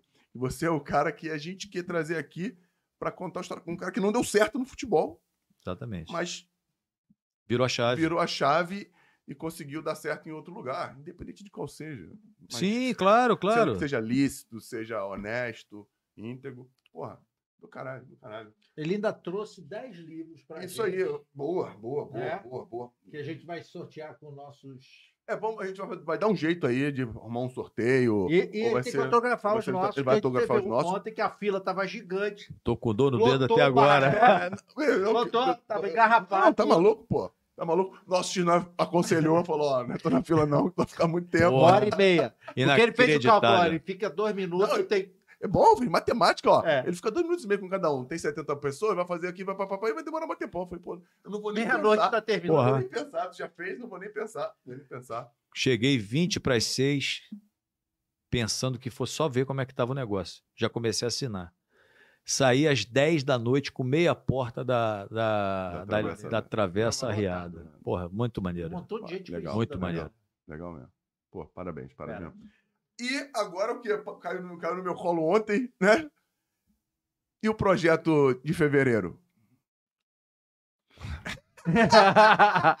Ó, mandaram aqui, ó. Mandaram pra mim. Eu só tô seguindo. Projeto, que Pro- porra de projeto de fevereiro do carnaval é, da né? 10. Porra! Ah! É isso. Pô, cara, tu É. Tá, tá feliz com isso? Tu tinha a ideia de que um dia a Fosca chegava, ia chegar num, num, Menor ideia. num lugar como esse? assim? Menor ideia, menor Mas- ideia. Tu gosta de carnaval? Cara, eu gosto. Gosto. sempre Não, não sou, não sou apaixonado por carnaval. Gosto. Gosto. Gosta de, de, de ir pra Sapucaí? Gosto, gosta de dar gosto. rolê, viajar? Não, não, gosto, ver, gosto, gosto de Sapucaí, gosto do Carnaval de Salvador, né? acho do caralho, acho Eu do caralho, mas... Oi? Carnaval do Salvador. Pô, sacanagem. A gente trouxe o Edilson Capetinha Tá, para o Vasco. O Edilson condicionou o Eurico na época, falou assim, ó, a semana do carnaval tem que trabalhar. E aí foi assim, ele fechou com o Vasco, será, uns 10 dias antes, aí levou o preparador físico para lá. Aí ele me convidou. E ele tinha um trio elétrico que era o que abriu de Barrondina, tá. que era o Brother. E aí eu fui em cima do trio Porra, bom elétrico. demais, bom demais. Com toda, com toda a tua. com Porra, todo- giga. Com toda a tua Porra. giga, com todo o teu molejo. Campista, de- porra, Mas é- mas- é- Mas essa é a história, né? Vamos Aqui, fazer ó. mais um amigo virar, porra. É. Vamos fazer mais um amigo virar. Quem, quem é esse amigo? Porra. Ah, o amigo que tá lá. É, vamos fazer mais um amigo mais um virar. amigo Porra. É isso mesmo. Aos amigos tudo, aos conhecidos alheios, aos inimigos os rigores da lei. Com tudo. Porra. Quero ser amigo desse cara.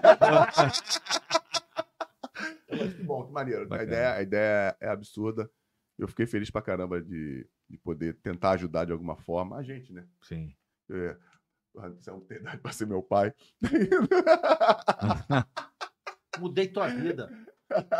aí, ó, tem visita aí, ó. Chegou visita, a gente tem visita. Daqui a, um tempo ele vai estar sentado aqui, vai trocar ideia com a gente. Boa. Doutor Jorge Varela. É, é, pô. Pô, tá aqui, ó. Quer, Pra cá tem um lugarzinho tem um ali, ó. lugarzinho pra tu aqui, pô. Senta aí, presidente. Senta aí. Senta- Não tem problema não, pô. Ninguém invade aqui, não, pô. Aqui. Ah, mas você tem moral, presidente, Porra. pra caramba, pô. E, enfim, legal, legal. Tá feliz com, com esse projeto? Muito, muito. Acha que... Começando a nascer outra sementinha, Outra que daqui a sementinha. pouquinho vai longe. Que bom. Camisa 10. Parabéns. Estamos fechando. A gente fala, pede, fala com todos os nossos convidados aqui, André. Te pergunta se existe, se você tem alguma, alguma frase ou algum mantra que você segue, que você colocaria numa camisa, ou numa, ou num, ou num edredom, ou num edredom, né, da Class, que as pessoas que sempre que olhassem para você ou para esse edredom vissem aquela frase e se inspirassem. É, Eu vou fazer só questão que você leia pra mim, claro, agora. por favor. Aqui atrás, qual das, qual das duas? A de cima? é uma só. A de cima? Precisa de óculos? A- ainda não. Sonhos transformam vidas e criam mundos. Acredite nos seus sonhos e alimente-se deles. André Pivete. Não, continua. Ah, quer, quer tudo?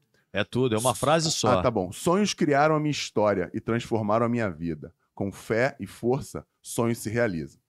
André isso aí. Pivete. E ele agora, o canetão, ó. Porra, você é maluco, trouxe a caneta, hein, garoto? Porra, tu tá tá andando, pensando que eu sou amador, andando cara? muito Trabalho comigo, com cara. bijuteria, não, tá cara. andando comigo pra caramba, cara. Eu tô Não gostando dessa trabalho com porra. bijuteria. Aí, ó. Porra, que moral. Moral, moral nossa, porra. Porra. Tem um, um escritor aqui assinando o bagulho aqui. Storycast tá fera. E tem que tirar as fotos, senão dá problema. Pô, maneiro, hein? O dedo já vai sozinho.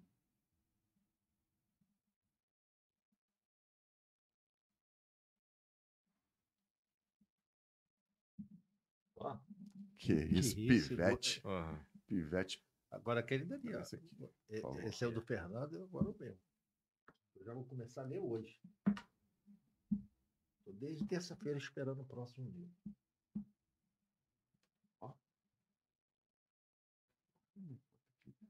Ler um mês, dois. Só uma semana.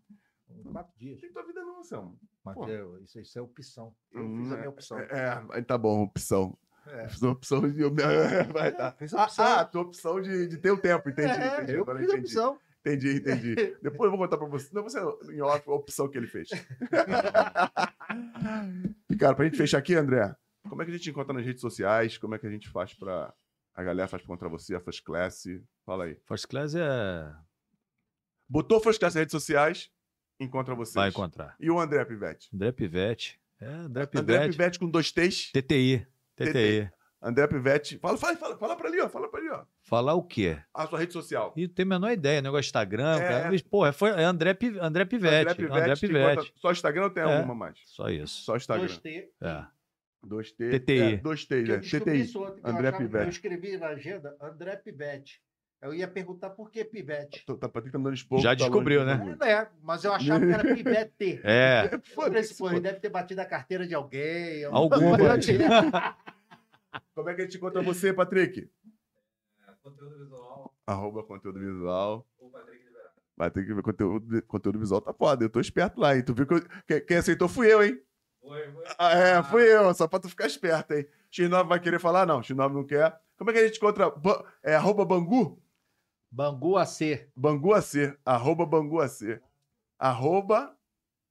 Arroba Bangu traço AC. Caraca, o, o presidente largou. Galera, como é que te encontra nas redes sociais? AnselmoPaiva.vm. Não é Vila Mimosa. Ele tem que explicar toda vez que a galera pergunta. Por que VM? Vida Mansa. Vida mansa. E por que vida mansa? Porque eu esqueço o nome das pessoas. Tá certo. E vai encontrar é Fernando.04 Santos. Storycast é Storycast em qualquer lugar que você for procurar. Storycast com I. Valeu, galera. S mudo. Obrigado por ter vocês aqui conosco. André, Muito obrigado. fo- aí, Porra, foda. Eu que Eu tô agradeço. procurando o cara tímido, que Não, tava não. com vergonha agradeço. de vir. É. É. Ainda bem que, ainda bem que a gente não deu o vinho. Se, se desse o vinho, pô. se a gente tomasse o vinho, ele subia na mesa. Porra. Irmão, obrigado. Porra, valeu. Que, que coisa, que coisa linda. Assim, eu achei que ia ser legal, mas eu não tinha ideia, ideia, ideia de como tu foi, né? Deve ser, não é muito próximo, mas deve ser um cara muito foda. E parabéns pela tua história. E ótima sacada. Me respeita, cara. Ótima sacada, irmão. Valeu. obrigado. Eu que agradeço. Incrível. Nossa, um abraço. Valeu, Obrigadão galera. mesmo. Obrigado, tá? Emo- Emocionante te ouvir falar aqui pessoalmente. Foda. Galera. Ele vai incentivar os jogadores dele batendo. Sintam-se privilegiados como nós por ter passado esse tempo em volta da nossa fogueira, ouvindo uma história incrível de um cara que tentou ser jogador de futebol, pivotou, não conseguiu pivotar, é mudar a tua vida de direção, enfim, dar um turnaround e seguir em Se outro caminho. a maior empresa do mundo. A maior franquia de cama, mesa e banho do planeta foi criada por esse rapaz aqui. Depois de não ter conseguido virar atleta profissional e hoje voltou pro futebol para ajudar. Você é fudido, meu irmão. Obrigado, um beijo grande pra todos vocês. Fomos. Não doeu. Viu?